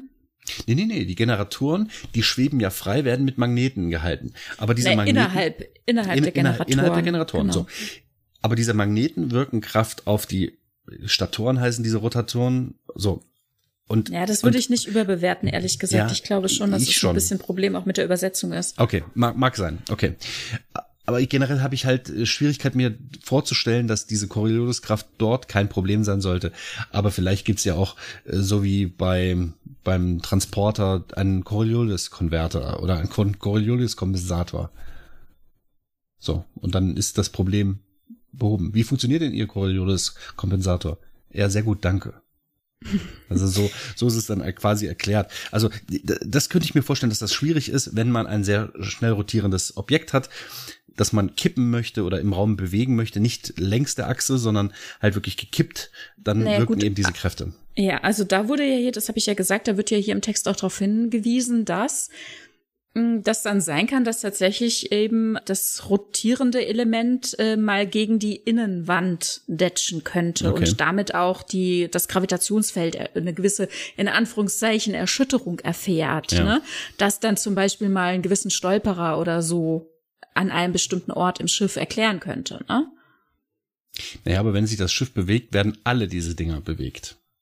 Ja, dann würde es erklären, warum plötzlich das ganze Schiff einmal äh, stolpert, stürzt, wie auch mhm. immer. Aber ne? das wäre bei jeder Drehung oder jeder Bewegung nur bei sehr Achsen, heftigen, nur bei sehr heftigen, okay. die mit die das Schiff nicht hat ausgleichen können durch die Trägersdämpfung. Okay, ich will es jetzt auch gar nicht madig reden, ne? Aber ich, das ist halt so meine Schwierigkeit. Hier müsste noch eine Kraft wirken, die hier zumindest nicht erklärt kompensiert ist, aber das ist in Ordnung. Äh, ja. wir, wir reden hier von fiktiven Dingen. Ne? Ja. also, Entschuldige, okay. jetzt bin ich dabei aber tatsächlich, gewesen. tatsächlich, aber ich habe auch so eine Denke, denn die Technik, die auf Deep Space Nine eingesetzt wird, also die kardassianische mhm. Technik, die hört sich doch ein klein wenig ja. realistischer an. Naja, realistischer im Rahmen dessen, es wird sich so viel abgehobener an, dass wir es nicht verstehen können und damit ist es plausibel. Pff. Naja, aber also schon alleine sowas, dass, dass da drinnen nichts rotiert. Ja, das ist das doch ist schon richtig. mal ja, ja. hilfreich. Ne? Genau. Also ich meine, das ist ja auch schon mal ein bisschen eine Fehlerquelle minimiert. Korrekt, finde ich auch. Wir haben hier so kleine Kästchen die sind so groß sind wie so ein Telefon, äh, nur ein bisschen dicker. Ja, ja. Äh, und da sind verschiedene Verbundmetalle äh, übereinander geschichtet. Also wir haben so Verbundmetallblöcke, die dann wiederum ein bisschen eingekästelt sind. Wir haben ein Emittergehäuse, mhm. auch ein sehr schönes Wort, das wir schon gut kennen. Mhm. Die sind untereinander verbunden und an die EPS-Leitungen angeschlossen. Also bilden sie hier auch quasi zusammen ein Netz oder mhm. ja, also auch zum Beispiel Cisco spricht tatsächlich ja mal konkret von einem Netz. Mm, und ja, und innerhalb dieser verschiedenen Schichten gibt es eben Schwingungen, die dann wiederum die Gravitonen erzeugen. Also es ist genauso äh, ungreifbar mhm. und nicht nachbaubar, aber irgendwie hört sich's gut an. Ja, ja, also ich finde, das ist für mich auch ein bisschen plausibler erklärt als mit mechanischem Gerät, das eben durch mechanische Bewegung irgendwas erzeugt. Und hier ist es eben so, dass dort einfach viel Energie reingepumpt wird und es hat eine gewisse Wirkung. Strahlung tritt aus in Form von Gravitonen oder ja, Gravitonen sind's, ne? Und mhm. das finde ich irgendwie plausibel.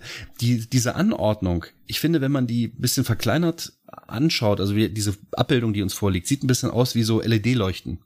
Mhm, ja? ja, oder so ja, LED-Leuchten so oder, auch so ein bisschen ähm, nach Solarzellenmäßig. Ah ja, genau.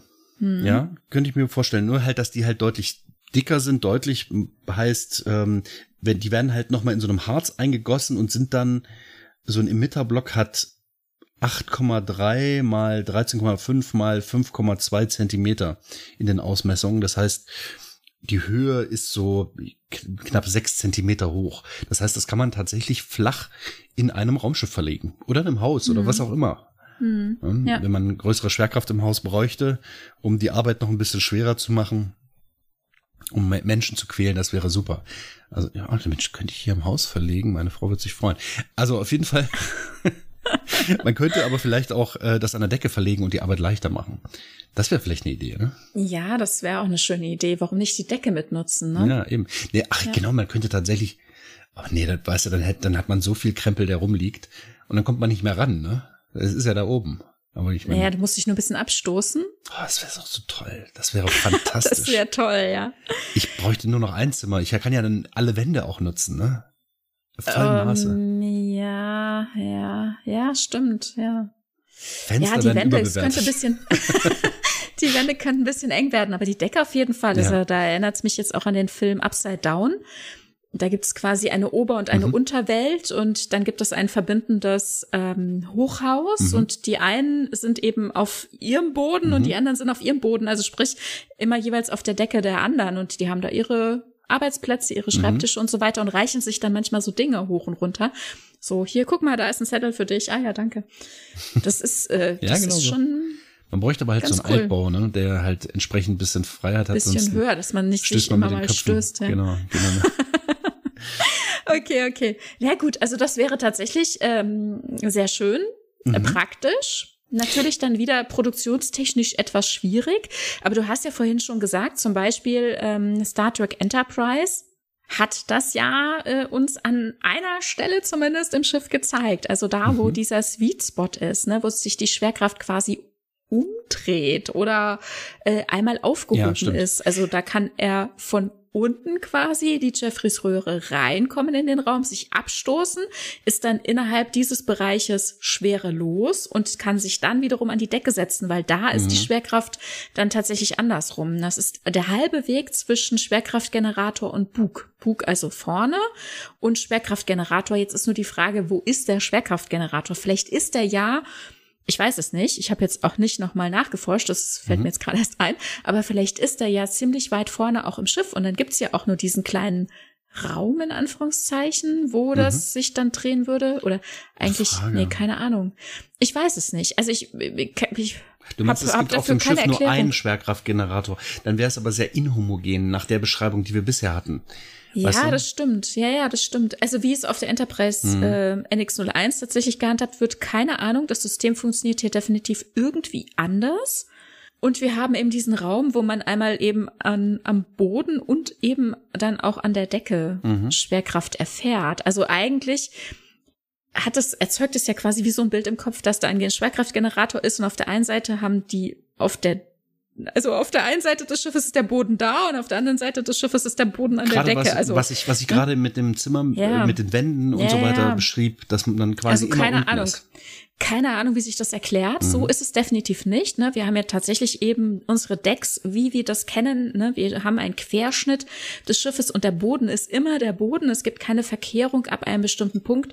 Aber hier haben wir eben diesen, diesen einen Raum, diesen Sweet Spot und den besucht eben Fenrich Mayweather gerne, der ja eben auch auf einem Schiff auf der Horizon geboren und aufgewachsen ist, eben auch mit künstlicher Schwerkraft aufgewachsen ist und nochmal ein ganz anderes Verständnis und Leben äh, damit hat. Ne? Also auch zum Beispiel in seiner Kindheit mal die Schwerkraft ausgeschaltet hat, um auf dem Bett zu hüpfen und an der Decke dann zu spielen oder so, was wir erfahren, als er dann sein Schiff nochmal besucht oder äh, eben hier den Leuten auch diesen Sweet Spot zeigt. Also Mhm. etwas, das man einfach erkundet, wenn man auf einem Schiff lebt und das in, zum Alltag gehört, dass man so eine Naturkraft, die wir auf der Erde ja überhaupt nicht beeinflussen können, ganz anders erlebt und wahrnimmt. Und ähm, gerade in der ersten Folge wird uns das schon gezeigt, wie er aus den Augen von Trip Tucker, eigentlich der Chefingenieur, du hast es vorhin gesagt, das ist doch erstaunlich, dass er das nicht weiß, aber ich finde es eigentlich ganz schön, dass also auch für ihn, obwohl das so sein Schiff ist und er so viel damit zu tun hat und der Antrieb erkennt jeden Bolzen Mhm. und jeden Quadratzentimeter dieses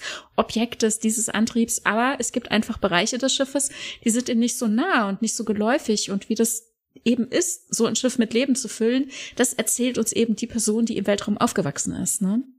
Es ist schon, ja, eben, es ist ein anderer Blick. Also, das ist wie ein Konstrukteur, der zum ersten Mal, also der ein ein Boot entworfen hat, aber zum ersten Mal auf diesem Boot auf, aufs Meer hinausfährt und dann merkt, ja, hier hätte kein Loch sein sollen, jetzt gehen wir unter.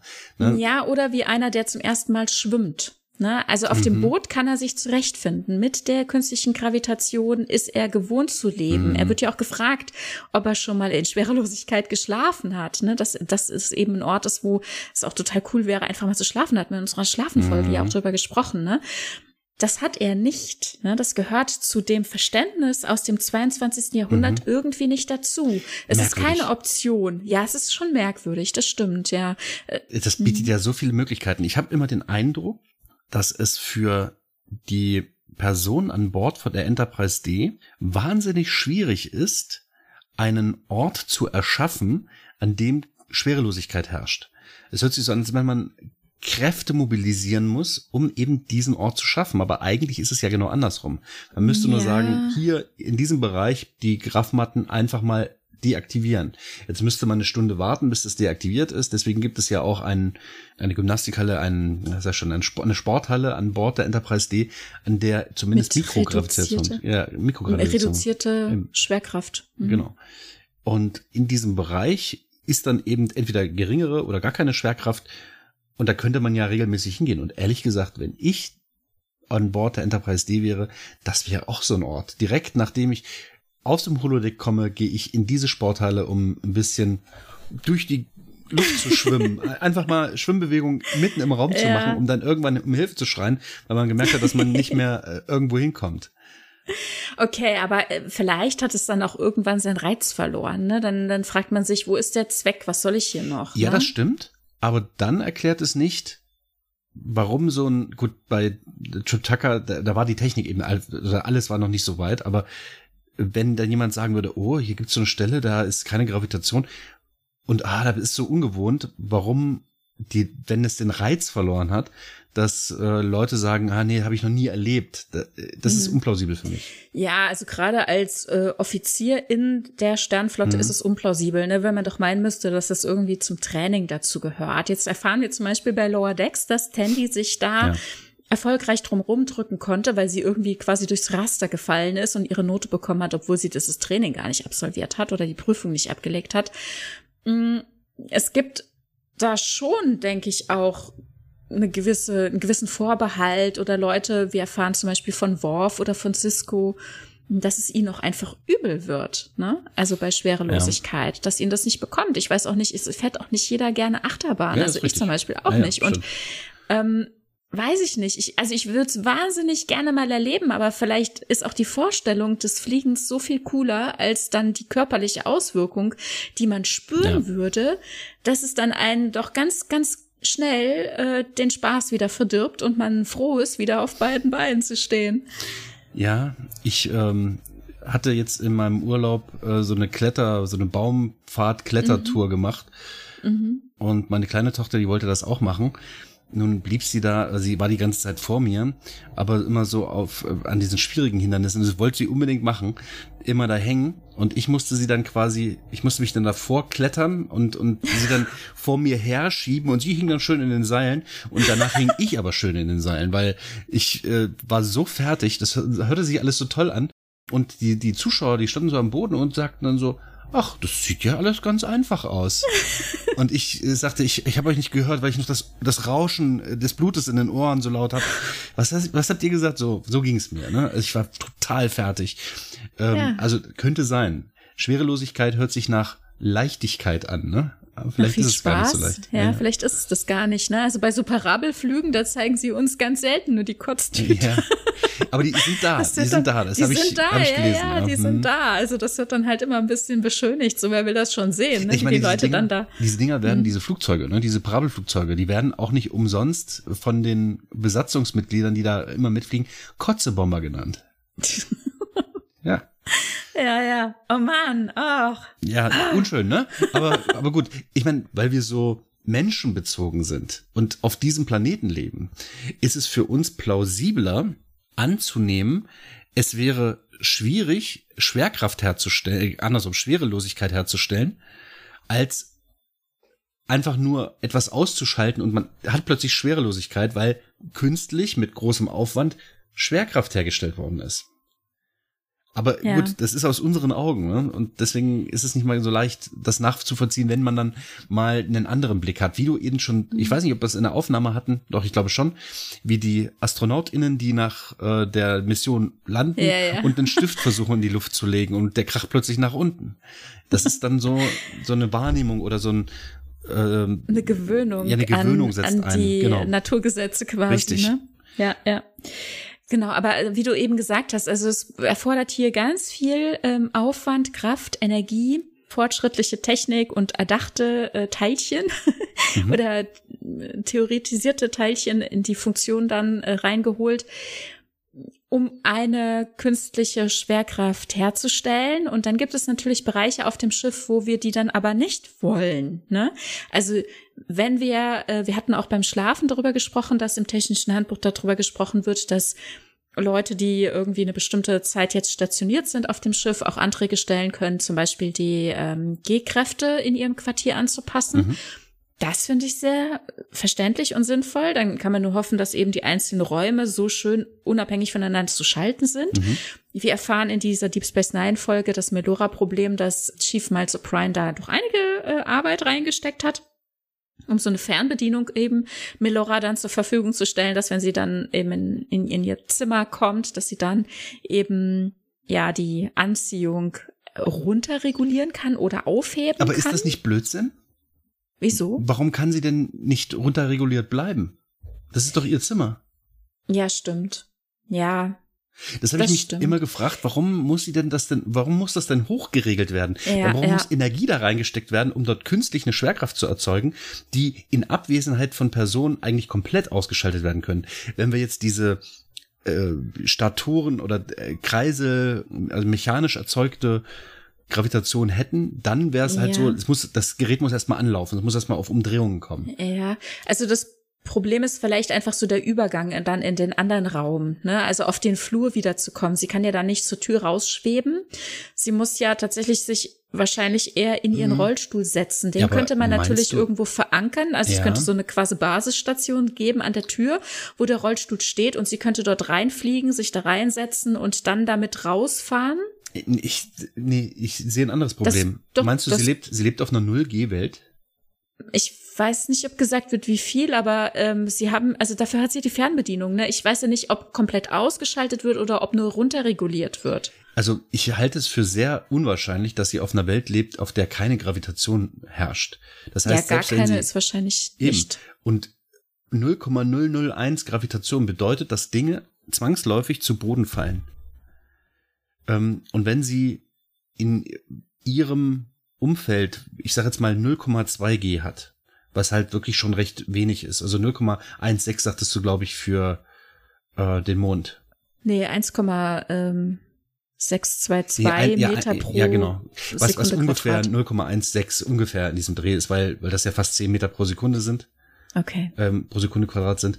Mhm. Und ungefähr eben, selbst wenn es nur Gravitation wie von unserem Mond, von unserem Erdtrabanten, der sehr schwer ist für den Mond. Also es scheint weniger wäre. zu sein. Ja. Ne? So wie sie durch ihr Quartier schwebt, scheint es weniger ja. zu sein als auf dem Mond. Aber es würde, es würde immer Gravitation herrschen. Das heißt, es gibt kein Schwerelosigkeitsproblem. Dinge sind parabelförmig vielleicht ein bisschen länger in der Luft, landen aber im Zwang, Zwang also zwangsläufig grundsätzlich immer am Boden. Ja, ich weiß es nicht. Dann ja. müssen wir die Folge nochmal gucken, was da genau gesagt wird. Aber um deine Frage zu beantworten, ich denke tatsächlich, sie müsste es nicht wieder hochregulieren, mhm. wenn sie die Tür aufmacht. Ne? Sie wird natürlich manchmal von Leuten begleitet und die würde es dann okay. halt dolle überraschen. Es ist ja nicht wie äh, Vakuum zum Beispiel. Vielleicht gibt es da manchmal mhm. so ein mhm. bisschen, äh, ich habe manchmal so das Gefühl, die Darstellung von Gravitation korreliert da so ein bisschen mit der Darstellung von Luft ja, und oder Wasser. Ja, dass man, dass man zum Beispiel sowas wie die Trägheitsdämpfer, die können ja mal kurz ausfallen und dann sind sie ja gleich wieder an. Da ist ja nur so ein bisschen Wasser reingeflossen. Nee. Also, wenn ich, wenn ich aber schon zermatscht bin, dann mhm. hilft mir das auch nicht, wenn das dann in einer Sekunde wieder an ist, ne? Stimmt, ja. Also entweder Hü oder Hot, an oder aus. Ja. Aber und Gravitation hier eben und hier eben bei mhm. der Gravitation, hier wäre es nicht Hü oder Hot, mhm. hier wäre es eigentlich egal, wenn es an der Tür, gut, es könnte natürlich sein, dass sie die Tür aufmacht, dass jemand dann womöglich so ein bisschen erfasst wird, der vorbeigeht und der dann einen kurzen Hopser nee, macht oder so? Nein, also es könnte, nee, also das finde ich nicht plausibel. Ich könnte mir nur vorstellen, dass von der Tür oder von dem, von der Wand, die am Gang entlang führt, dass dort eine etwas größere Gravitation herrscht. Aber es ist ja nicht so, dass Gravitation wie, wie eine Materie irgendwo hineinströmt. Eben, eben. Es ist eben nicht das Wasser oder das Ja. Vakuumproblem. Ne? Das, äh, von daher ja, das hätte man so nicht machen müssen. Also Ja. gut, Ich- die ich, ich, ich will Fernbedienung. nicht, ich will, ich will auch das nicht schlecht reden. Ich wollte nur einfach sagen, ich fand das unplausibel, dass sie irgendwas hin und her regeln muss, während sie ein Optimum hat. ja, aber sie hat ja halt auch, wir sehen ja mehrfach auch Besuch in ihrem Quartier. Ja, aber, ne? aber ich Also, glaube, ich könnte, wie die Menschen auf dem Mond, mit einer geringeren Gravitation umgehen. Wir leben da ja nicht Stunden, also selbst wenn wir da stundenlang sind, Ja. vielleicht quillt der Kopf ein bisschen auf und dann geht man Aha. wieder. Ja, aber das ist natürlich auch, und da daran krankt äh, schon allein der Titel und auch so ein Stück weit auch die Darstellung oder die Problematik oder auch manchmal die Betrachtung dieser Folge, Mhm. das normative und in Anführungszeichen auch nicht behinderte Denken. Ne? Also das ist es eben. Ne? Es Mhm. ist, es ist äh, die Perspektive, dass man nicht ihr eine Umgebung schafft, in der sie ähm, gut klarkommt, sondern es, äh, wie ändern wir es kurzzeitig für sie. Ne? Es ist, bleibt Ja. immer der Standard im Kopf. Ähm, es, es gibt kein Ausbrechen aus dem Genau. Standard. ne? 1G Das ist, es. das Optimum und passt euch daran Mhm. an, ja. Anders könnte ich mir jetzt halt auch vorstellen, äh, sie hat ja diesen, dieses Exoskelett, vielleicht sind da kleine Graph-Generatoren drauf, die eben das ermöglichen, dass sie sich eben gravitatonisch äh, leichter fühlt an dieser Stelle. Ich weiß ich nicht, wie das gehen soll. Vielleicht kann man das ja auch Genau. das, so aufsagen. Das könnte sein, ne? Also ist, ich meine, sowas gibt's ja heute auch schon, so, so eine Art Exoskelett, Mhm. das einen das Bewegen erleichtert, die Bewegungen oder überhaupt wieder Mhm. ermöglicht bei einer gewissen Lähmung. Ne? Aber wie gesagt, zusätzlich könnte es eben auch sein, dass es auf, auf sie, auf ihren Körper, auf ihre Organe einwirkt, ne? Ja. mit, einem, mit einem gewissen Kraftfeld oder so. Ne? Es könnte beides sein. Wir wissen es nicht, das wurde uns jetzt hier, glaube ich, nicht erzählt. Ich hatte die Folge gestern nochmal geguckt und habe da nichts dergleichen gesehen. Ja. Wo du gerade eben von veränderter Gravitation sprachst. Du hattest mir einen Schnipsel geschickt, wo wir erhöhte Gravitation gesehen haben. Und zwar äh, war Mhm. Archer an Bord, also in der Zeit gereist. Also wir sind im Spiegeluniversum und dort gab es die Zeitreise, ne? Durch den Spiegel heißt die Folge und Mhm. in Teil zwei sehen wir das jetzt hier. Mhm. Genau, und da kämpft er mit einem Gorn. Mhm. Die Szene ist ähnlich wie die mit, die, dieser Kampf mit Kirk, mit, ähm, ich fehlt nur noch, dass er mit beiden Fäusten schlägt. Ich glaube, es hat er aber nicht. Auf jeden Fall besiegt er am Ende diesen Gorn, indem die Gravitation in diesem Segment, in diesem Gangsegment erhöht Mhm. wird.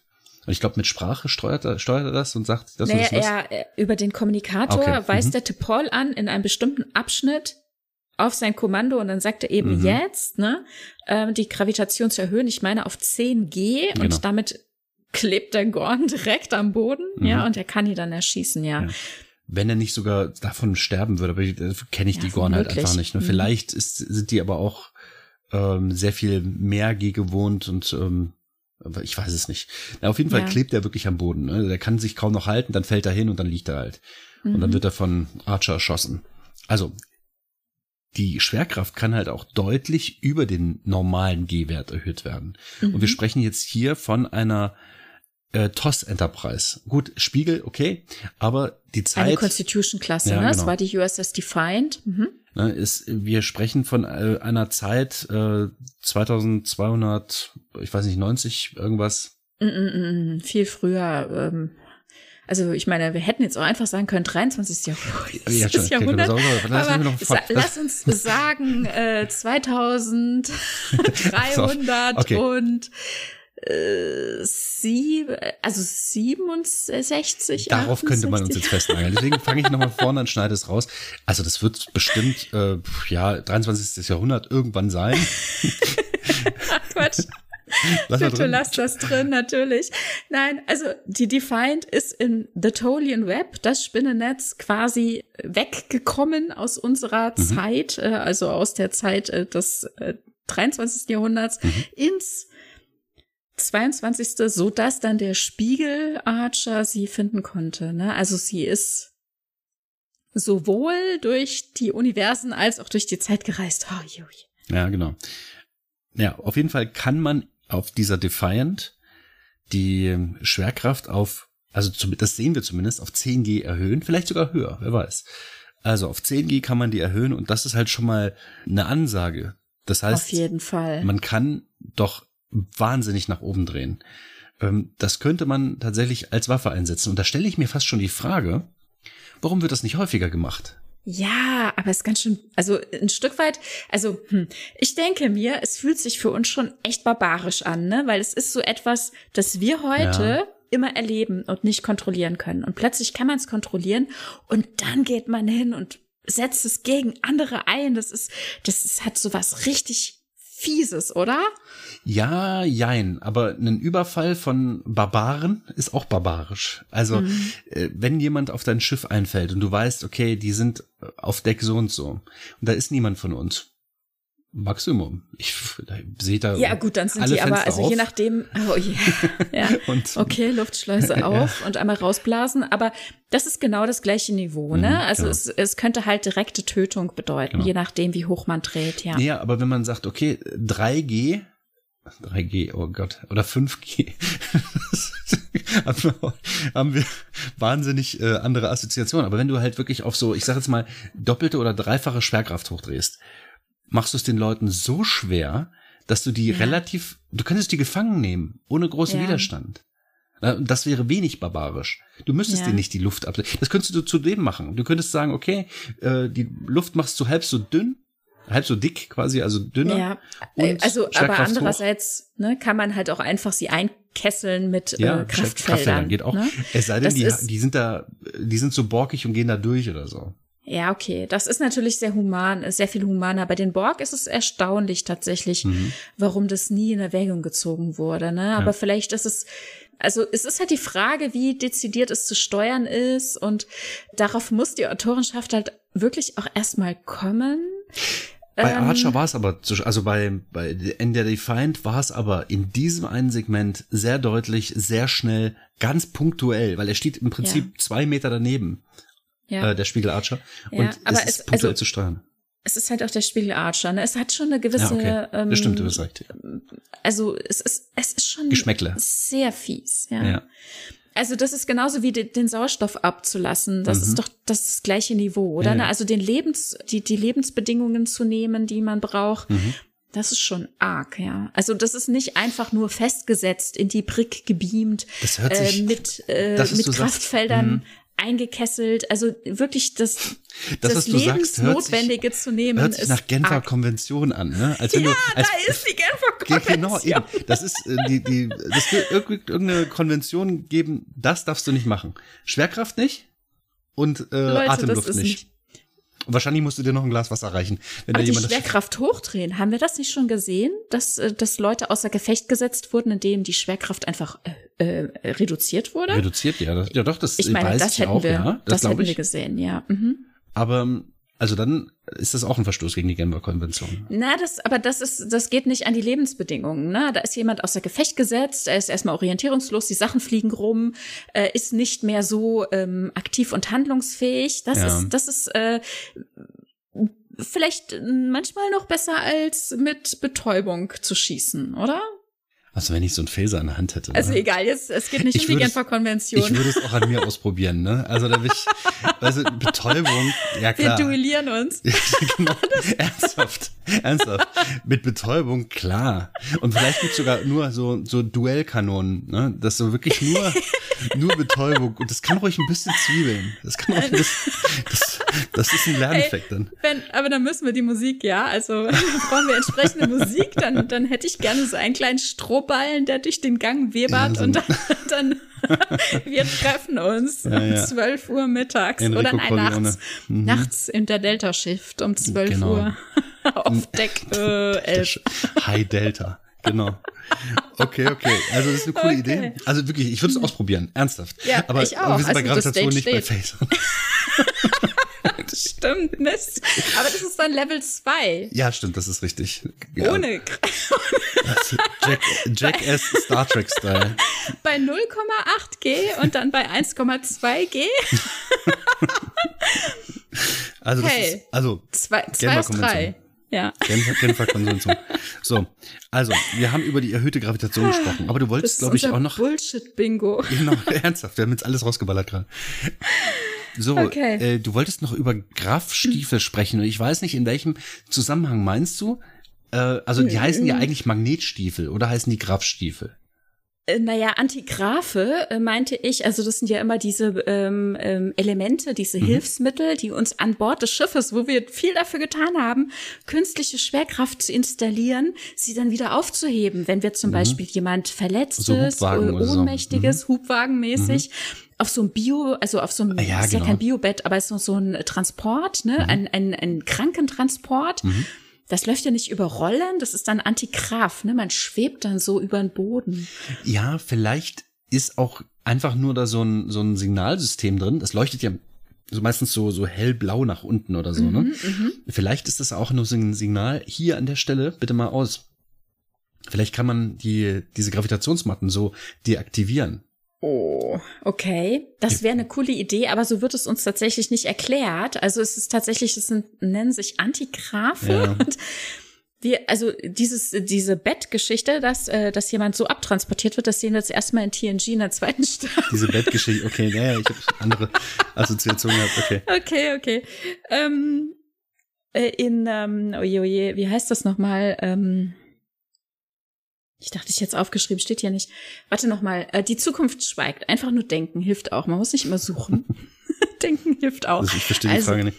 Okay. wir, sehen, wir sehen das das erste Mal, glaube ich, in ähm, TNG, also so so exponiert als äh, Krankentransport quasi in die Zukunft schweigt, als der verdoppelte Picard an Bord ist und man mit ihm erstmal nichts richtig anfangen kann und aus dem Shuttlehangar wegtransportiert werden muss.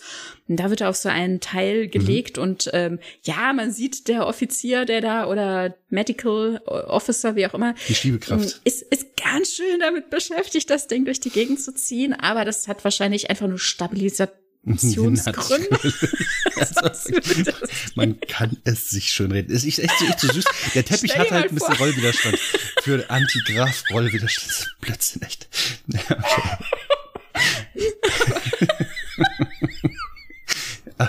Aber ich, nein, ich finde es eigentlich, ich finde es fast ein bisschen ärgerlich, dass die so eine aufwendige Antigraff-Technik machen, so wie so ein Hoverboard quasi, ne? Mhm. Um das, was sie aufwendig machen, nämlich Gravitation zu erzeugen, zu kontern. Ah, das ist so, ah, das ist so, als wenn man sagt, ich weiß nicht, hier die, die Gefahr ist, dass mein Haus jetzt in Flammen steht, weil mal die, die, die Stromleitungen sind überlastet, es ist viel zu heiß und ich kipp erstmal einen Liter Wasser drauf. Ich könnte einfach auch den Strom ausschalten, weißt du? Es ist ja. so, so über, es ist so ja. total overpowered gegenkompensiert, ja. ja überkompensiert ja. sogar. Also ich, ich, ich, ich bin immer noch gedanklich bei dem armen Menschen, der, ja, ja, der äh, dieses, dieses Bett geschoben hat. Und stell dir vor, ich, also der so richtig so. Wendet da Kraft auf. Ja, ja, ja, genau. Er zieht, er zieht so, ne? Und jetzt denke ich mir, stell dir vor, er würde nicht so drücken. Vielleicht würde das Ding abheben und Picard uh, würde sich zur Gegend rollen. So, und, der muss nicht oh, nach vorne, sondern nach unten drücken, damit das nicht nach oben. Dieser oh, er ist Patient. leichter, als wir dachten. Also, der schiebt gar nicht, sondern der hält es der fest. Drückt. Da hätte okay, sich auch okay. draufsitzen können. Ich bin, okay. ich, ich höre wieder auf, so albern zu sein. Also, nee, nee, ich find's gut. Und dann gibt es ja auch diese, also zum Beispiel äh, sehr schön gesehen bei äh, der schüchterne Reginald, mhm. also dass dann ja. bestimmte Gegenstände eben auch auf solchen Hubwegen transportiert werden. Also tut man gleich mal die kritische, die, die kritischen Behälter mhm. auf so ein Ding setzen, wenn man testen will, ob es noch geht. Ja, und die stellt man auch an Rand, so, so wackelig. Also und dann Blödsinn. guckt man zu, wie sie runterfallen und Glaub, aufgehen. Genau, und dann sagt man so, hier, ist runtergefallen, ne? Reginald, was? Ich denke, du hast ja, es repariert. Echt, das ist, ah, finde ich schwierig. Okay, aber da haben wir ihn auch gesehen, ne? Also solche mhm, Hubwegen. Genau. Ne, es ist schon, ist schon sehr äh, logisch, ne, dass wenn man die Gravitation selbst steuern kann, dass man dann eben auch damit anfängt, so zu arbeiten, mhm. dass man sagt, ich erschaffe einen Antigravitonstrahl oder so Geschichten, ne, dass man solche Sachen dann eben auch entwickelt. Und ich habe übrigens gerade noch eine viel schönere Analogie zu dem, was ich ja. vorher gesagt habe mit Elektrizität und Maus. Stell mal vor, du willst 21 Grad in deinem Haus haben. Dann baust du dir eine Klimaanlage ein, die minus 50 Grad herstellt und um das auf ein normales Niveau zu bringen, baust du aber eine so Elektroheizungen ein und heizt dann so stark, dass es 21 Grad sind. Das funktioniert. Aber ja. das tut weh beim Gedanken, dass man es so ja, macht. Das stimmt allerdings, ja. Ja, Ja, es ist halt die Frage, da, da bleibt uns Star Trek so ein bisschen schuldig, ja. die Antwort, inwieweit sie auch punktuell das mal kurz ausschalten können. Dass sie das nicht so einfach machen können, ist, glaube ich, ganz sinnvoll, weil es ja nicht so schnell ausfallen soll. Also dann darf es eben auch nicht so fehleranfällig sein oder störanfällig. Und wenn es dann dauerhaft eben eher länger an ist, als zum Beispiel das mit Energie versorgt werden kann, was wir eben ja schon als Erklärung dafür hatten, dass die Sperrkraft eben eher als letztes mhm. ausfällt. Also ich finde, das ist ehrlich gesagt ein beruhigenderes okay. Gefühl, ja, ja, ne, als dass es so störanfällig sein könnte, dass man mit so einem Antigrafwagen drüber fährt und es wird dann punktuell immer wieder ausgehebelt. Hm. Ja, aber mein innerer hm, wie soll ich sagen, äh, mein innerer Physiker, ne, der, der sagt, Energieerhaltung funktioniert anders. Und äh, aber gut, ist in Ordnung. Ich kann das verstehen. Vielleicht lässt es sich punktuell nicht austricksen und dann muss man da, das sieht ja aus wie so kleine Düsen, die da unten dran sind. Ne? Aber das funktioniert halt irgendwie anders. Oder vielleicht funktioniert es genauso wie dieses, wie die, die Gravitationserzeugung, nur eben genau in der andere Richtung, also mit einem Minus davor. Ja, und die Idee, dass man ein reibungsloses Bett für Kranke da hat. Das finde ich echt faszinierend und cool. Mhm. Es ist ein Hoverboard, ja. machen wir uns nichts vor. Wir würden, ja. was würden wir machen? Wir würden durch die Gegend Gänge rollern. Draufstellen und das würden wir tun. Also ich, ich würde es tun. Ich würde mir, haben Sie noch ein Krankenbett frei? Ja, nee, zu viele Kranke. Oh, schlechter Tag heute. Ne? Also ich würde da durch die Gegend rollern. Ich habe früher in einem, in einem Lager während meiner Abi-Zeit habe ich äh, in einem Lager gearbeitet und da gab es ganz viele Hubwagen und irgendwann hat man das drauf, das, damit zu fahren. Und dann hat man dann auch an, angefangen, wenn man schnell von einem Punkt zum anderen wollte. Es war verboten, ja? aber da hat man angefangen rumzurollern. Aber pff, Polizei war dann irgendwo zu sehen. Insofern hat man das dann halt einfach mal gemacht. Aber das würde, das würde passieren, zwangsläufig. Und man sieht aber sonst kein Hoverboard, was man eben in Zurück in die Zukunft sieht. Ne?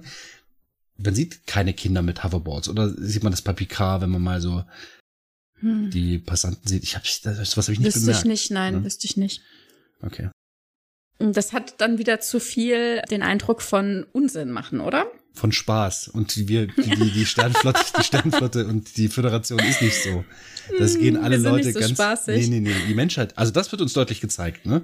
Wenn jemand Spaß hat, dann ist das Ruffy in der Wüste, die, die ihre Pflanzen da züchtet. Ne? Oh je. ja, ja.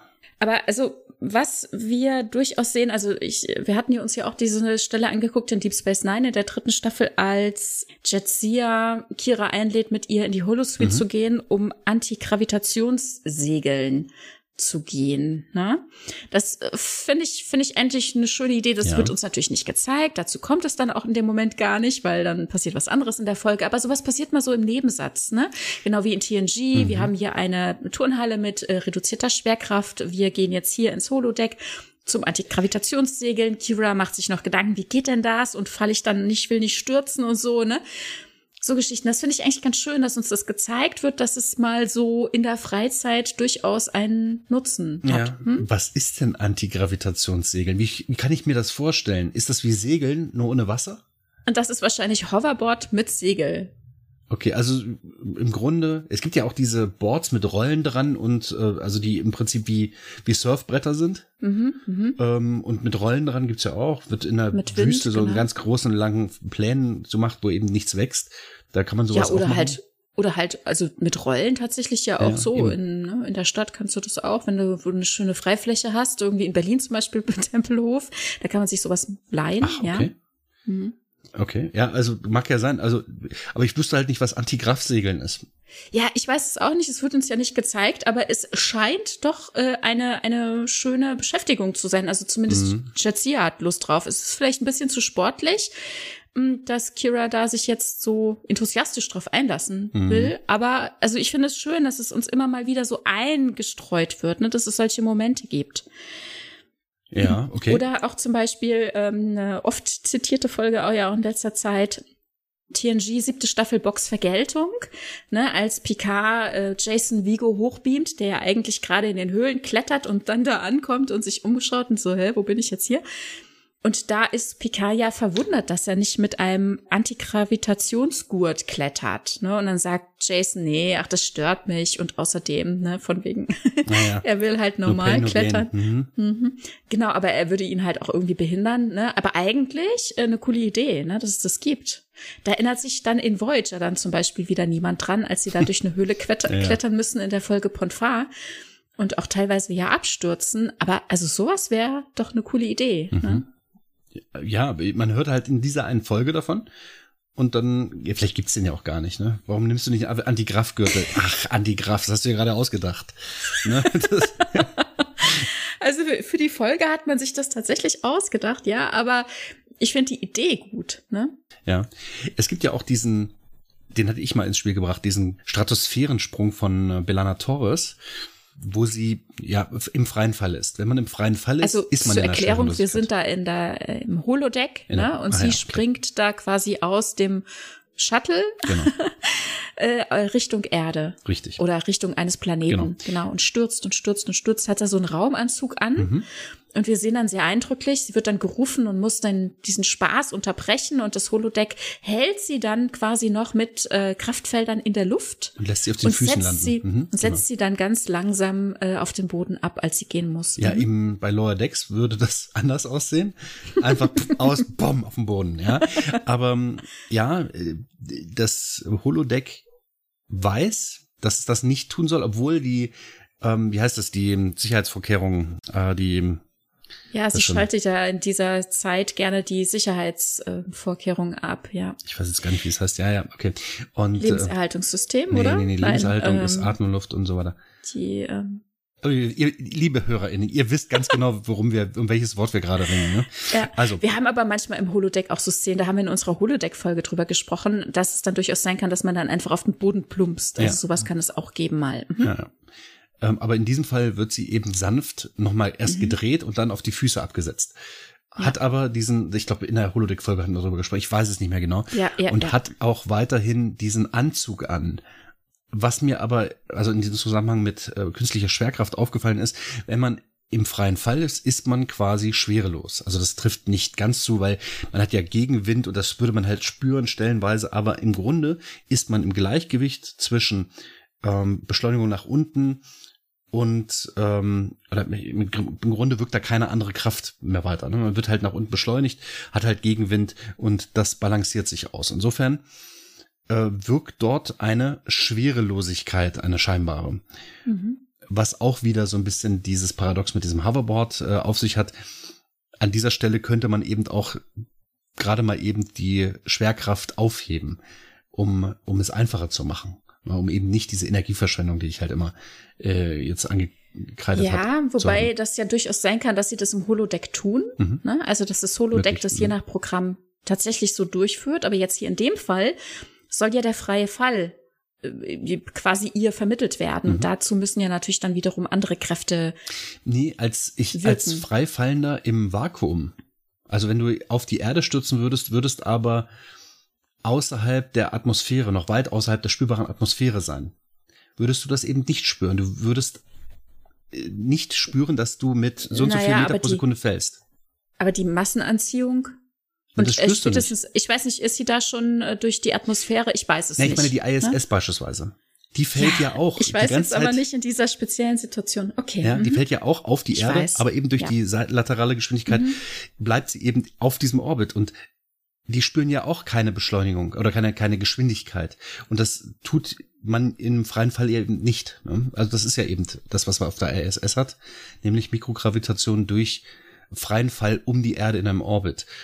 Und äh, das wäre bei Belana Torres ja eben auch der Fall. Also sie würde keine ja, Kräfte. Ich weiß nicht, wie hoch sie ist, okay. Ja. Mhm. Aber auch ab einer gewissen niedrig, also äh, niedrigen Lage würde sie halt nur den Gegenwind spüren. Ja? Eben, Nur aber das muss ja das Holodeck erzeugen und das tut es mit Kraftfeldern wahrscheinlich. Ja. Ja. Genau, wie auch immer das gemacht wird, wenn ihr dazu wissen wollt, wie das funktioniert, dann hört euch, da haben wir es ganz klar aufgeklärt im, in der Holodeck-Folge, da konnten wir alles erklären, wie das funktioniert. Ähm, da hört da noch mal rein.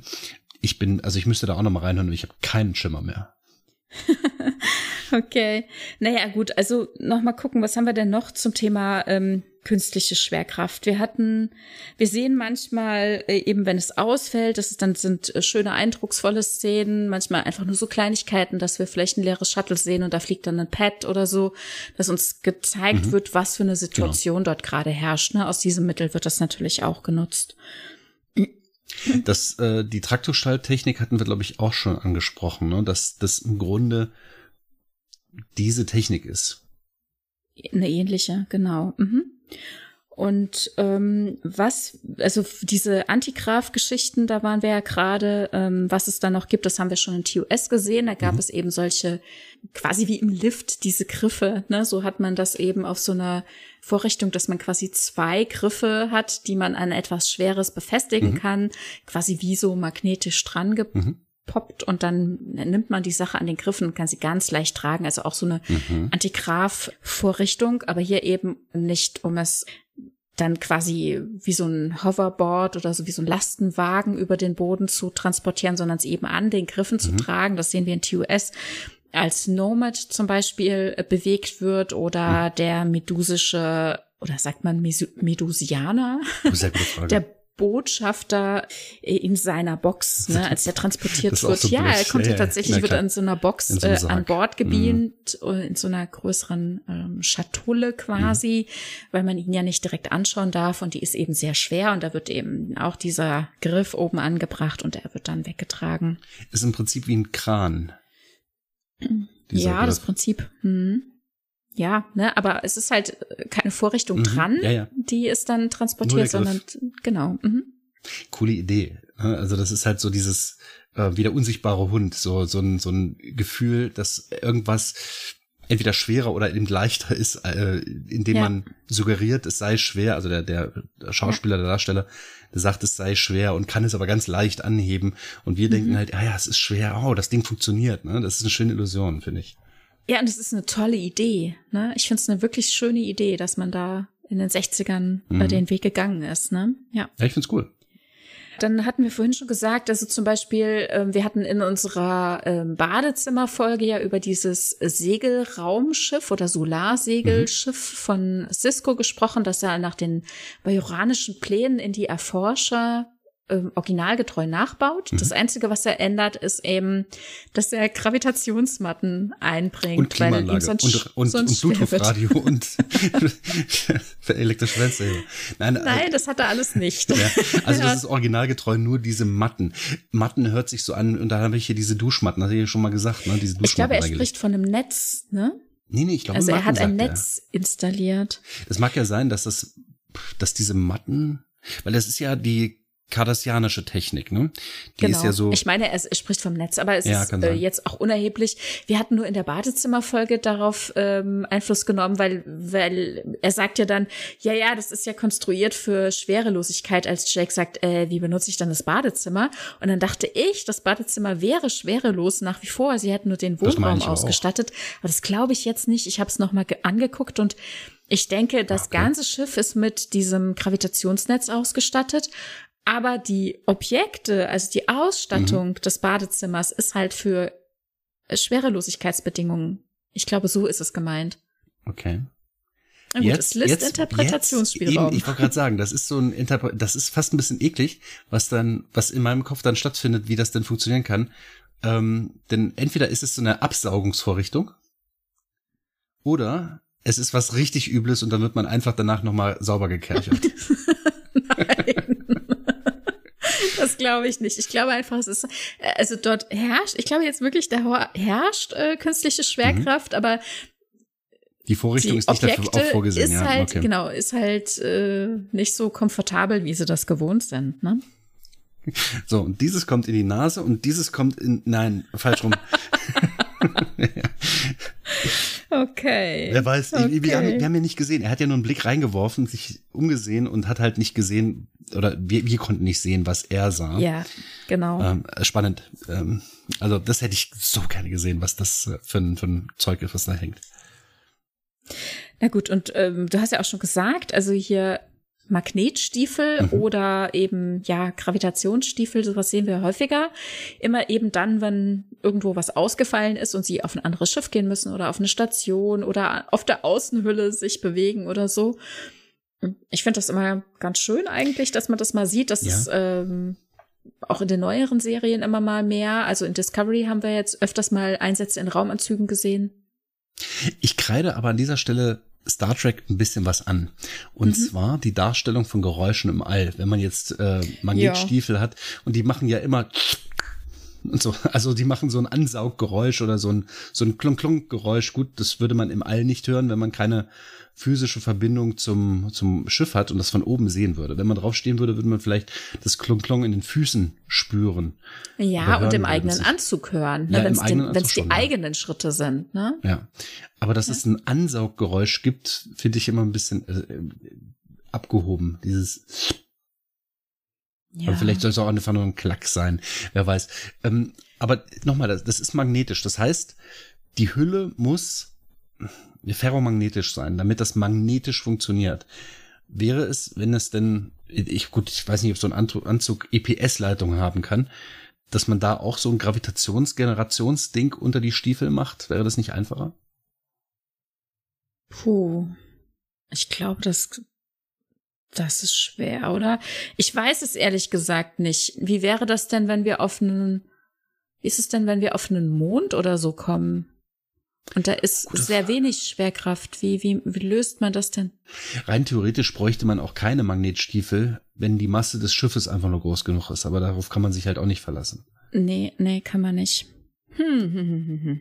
Wo wir, wo wir äh, Gravitation dann nochmal zu hören kriegen. Das sind dann so Systeme wie hm, Gravitationssensoren, die dann zum Beispiel mhm. genutzt werden, um getarnte Schiffe, zum Beispiel von Romulanern, aufzuspüren, wo das heißt, in das Gesicht des Feindes in TNG, sechste Staffel, dass man dann eben solche gravimetrischen Verzerrungen zum Beispiel äh, messen kann. Ja, das sind so weggeschnipste Zigarettenkippen, äh, ne? Plupp. Ah, guck an, da fliegt's lang. Dann, äh, ich meine, was, wo wir das machen, man würde Kieselsteinchen dahin werfen.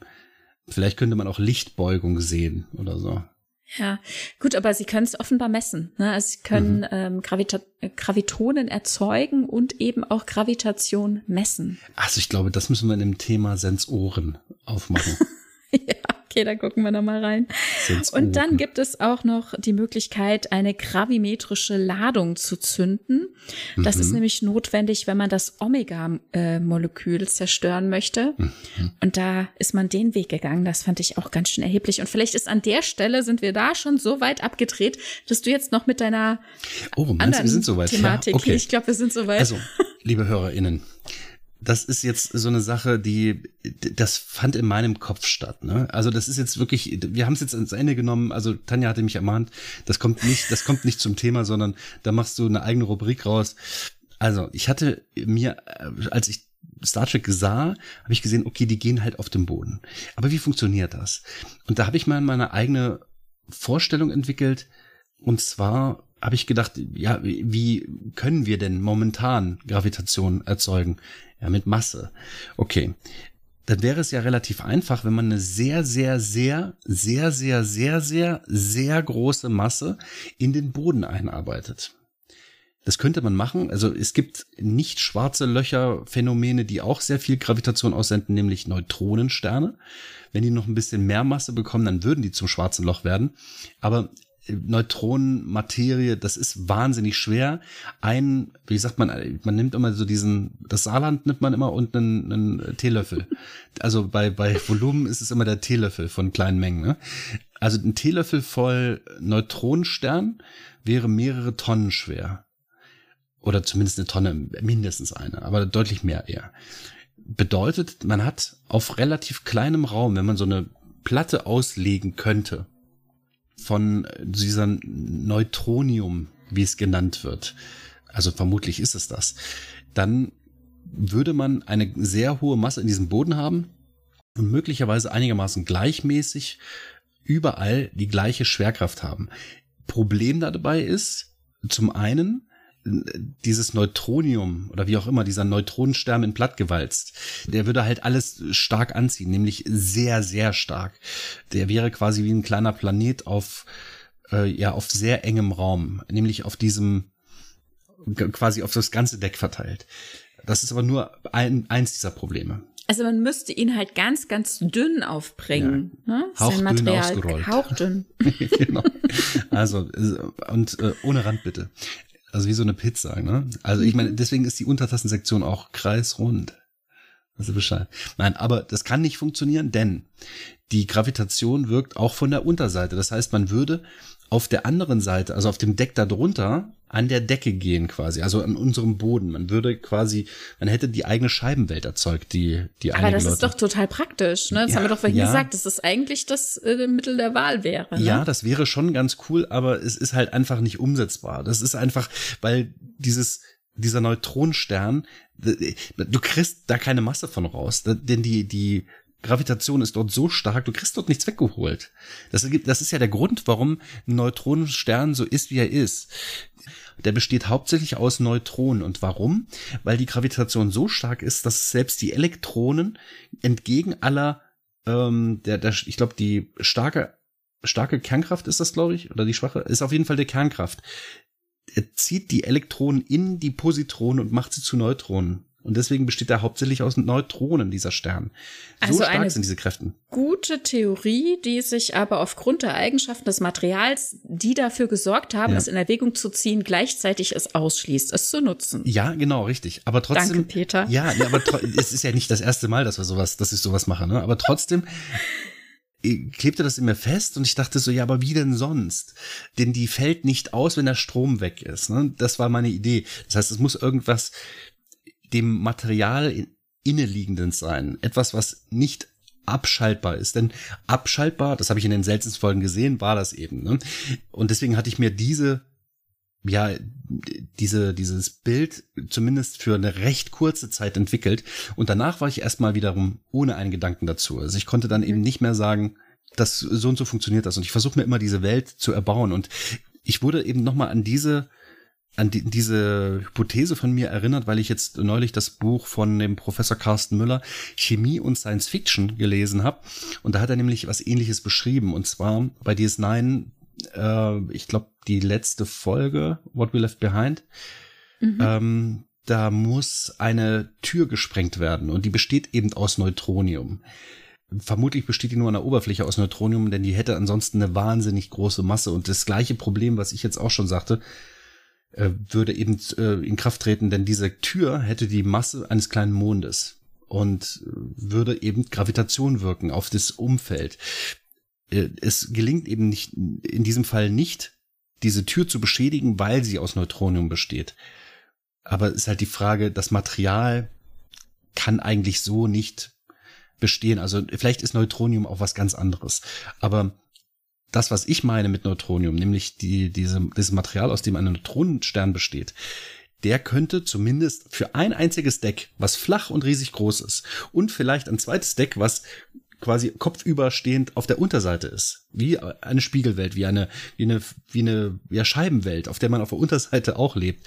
Das könnte man, wenn es denn so wäre, also nach meiner Hypothese, doch tun und, und so ein Schiff erzeugen. Aber es gibt halt noch ein weiteres Problem, das ich noch nicht erörtert habe.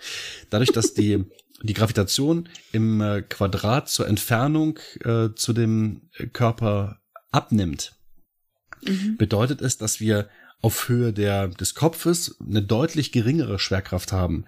Um das auszugleichen, müsste man die Schwerkraft unten so hoch drehen, dass wir wahrscheinlich den Fuß nicht heben könnten.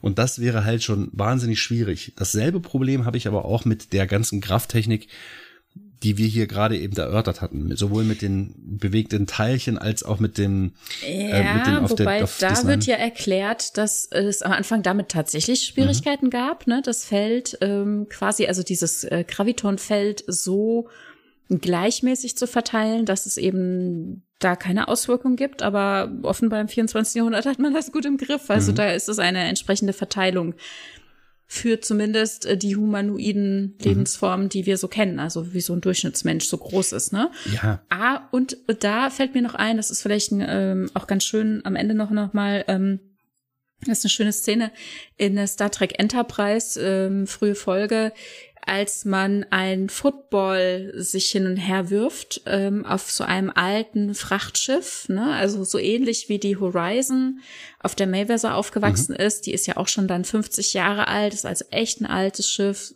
ganz andere Technik, andere Voraussetzungen. Und hier haben wir eben den äh, Bereich oben, gibt's so einen Rundgang und unten ist ein großer Frachtraum. Mhm. Und vor allem offenbar oben in dem Bereich lässt sich dieser Football wahnsinnig gut und sehr weit werfen, weil dort eben nur 0,8 G sind. Ja, aber 0,8 G so weit oben wäre ja eigentlich gar nicht schlecht, denn 0,8 ja. ist nicht wenig für ist dafür. Ist nicht wenig, dafür, genau. Vielleicht ist ja auch viele Meter sind. Genau, vielleicht ist auch dort oben in der Mitte, wo der Ball dann mhm. tatsächlich so weit fliegt, noch mal weniger als oben auf diesem Vermutlich. Rundgang. Mhm. Ne? Also das äh, hatte ich aufgrund der Flugbahn des, mhm. des Balls, was man, des Eis vielmehr, das ist ja so ein Football, ja. ähm, ließ sich vermuten, denn der flog sehr gerade, bis er eben ja. kurz vor der Person ist und dann kam er wieder runter, weil dort eben diese Grafmatten wahrscheinlich wieder höher liegen. Also die, die auf Höhe des Ganges liegen. Und dazwischen ist ja der, das, dieses, dieses Frachtareal ist ja einige Meter tiefer und mhm. das ist eben nicht genau das, was du eben gerade sagtest, dass da oben dann wahrscheinlich noch nicht mal 0,8, wahrscheinlich nicht mal 0,1, vielleicht fast kaum Gravitation zu verspüren ist. Ja, keine Ahnung, ist auf jeden Fall auch eine sehr, sehr schöne Szene. Ne? Mhm. Da haben sie sich wirklich viel Mühe gegeben ja. in Enterprise, uns das immer und immer wieder zu zeigen, wo wir uns hier befinden mhm. und mit was für Umgebungssituationen wir umgehen müssen. Ja. So, ja, das war mein kleiner das, Exkurs. genau, das erwähnte Buch von dir, genau wie alle anderen, packe ich in die Show Notes. Mhm. Dieses äh, hier von, ähm, äh, ist er Dr. Carsten Professor Müller? Carsten ja, ne? Müller. Mhm. Entschuldigung, also Professor Carsten Müller, äh, Chemie und Science Fiction, das äh, ist ein schöner Titel. Allerdings hätte auch einfach sagen können, Chemie in Star Trek. er ist, er geht hier einmal komplett in Star Trek rein, also wirklich kopfüber reingesprungen. Ja. Und ich liebe schon alleine das Vorwort, in dem er darüber aufklärt, wie er dann in Zukunft die Serien abkürzen wird. Also allein das, wenn jemand so damit ja. startet, dass er dann erklären muss, äh, wenn dann da im Text äh, TOS und TNG stehen und so weiter und so fort. Alle äh, Abkürzungen werden benutzt, dann, mhm. ach, es ist so schön. Ja, ja, genau. Man fühlt sich gleich daheim, also wirklich, ja. weil er, äh, man merkt, er ist ein Trekkie. Also er ist mhm. nicht nur ein Science-Fiction-Nerd und Nein. nah, sondern er ist ein richtiger Trekkie. Aber er ist Wissenschaftler und betrachtet das, was ich halt auch ab und zu mal mache, aber eben nicht mit diesem wissenschaftlichen Hintergrund und betrachtet diese Dinge von denen er weiß, wie sie funktionieren, aus seinem professionellen Blickwinkel. Und das ist wahnsinnig faszinierend. Deswegen ja, das, das ist kann, immer ich, das, was, kann ich nahelegen, ja. Ja, das ist immer das, was ja so schön ist, ne? Was auch so immer so fasziniert, ne? Wenn auch gerade WissenschaftlerInnen dann ja uns Star Trek nochmal nahebringen und erklären. Ja, okay. Peter, sind Kurze wir, Folge. Was ist denn los? Sind wir Tanja? auf dem Boden geblieben? Also ich. es war sehr ich, albern. Ich bin ein bisschen abgehoben. Ja, eben. Wir sind zwischenzeitlich ein bisschen abgehoben. Das muss man schon sagen. Ne? ja, also ich denke, ich ich werde jetzt auch langsam wieder ein bisschen runterkommen. Denn, ich glaube auch. Ja, also jetzt, wo mein Urlaub auch zu Ende ist, äh, spüre ich wieder die Schwere des Lebens Nein, nein, ich, ich kann das gut ertragen. Und ja, dann hören wir uns demnächst mal wieder. Wir hatten sogar noch ein bisschen was anderes geplant, das haben wir noch mal wieder verworfen. Ja. Aber ich meine, es ist in Ordnung, es passte halt einfach ganz gut und ich denke, äh, so wie man sich gerade fühlt und die, die Schwerelosigkeit, die künstliche Schwerkraft und so weiter, die hatten uns gerade in dieser Stelle beflügelt und dann haben wir das aufgenommen, das Thema und ich denke, das ist, äh, ist uns ganz gut gelungen, glaube ich. Genau, ja, es war albern, weil ich jetzt ja gerade in die künstliche Schwerelosigkeit des Urlaubs entschwinde. Ja, genau. genau, stoß dich nur kräftig ab äh, und dann geht es los. Ich, äh, es hat mir wie immer sehr viel Spaß gemacht und dann hören wir uns demnächst wieder, ne? Bis bald, mach's gut. Ciao, Tanja. Tschüss.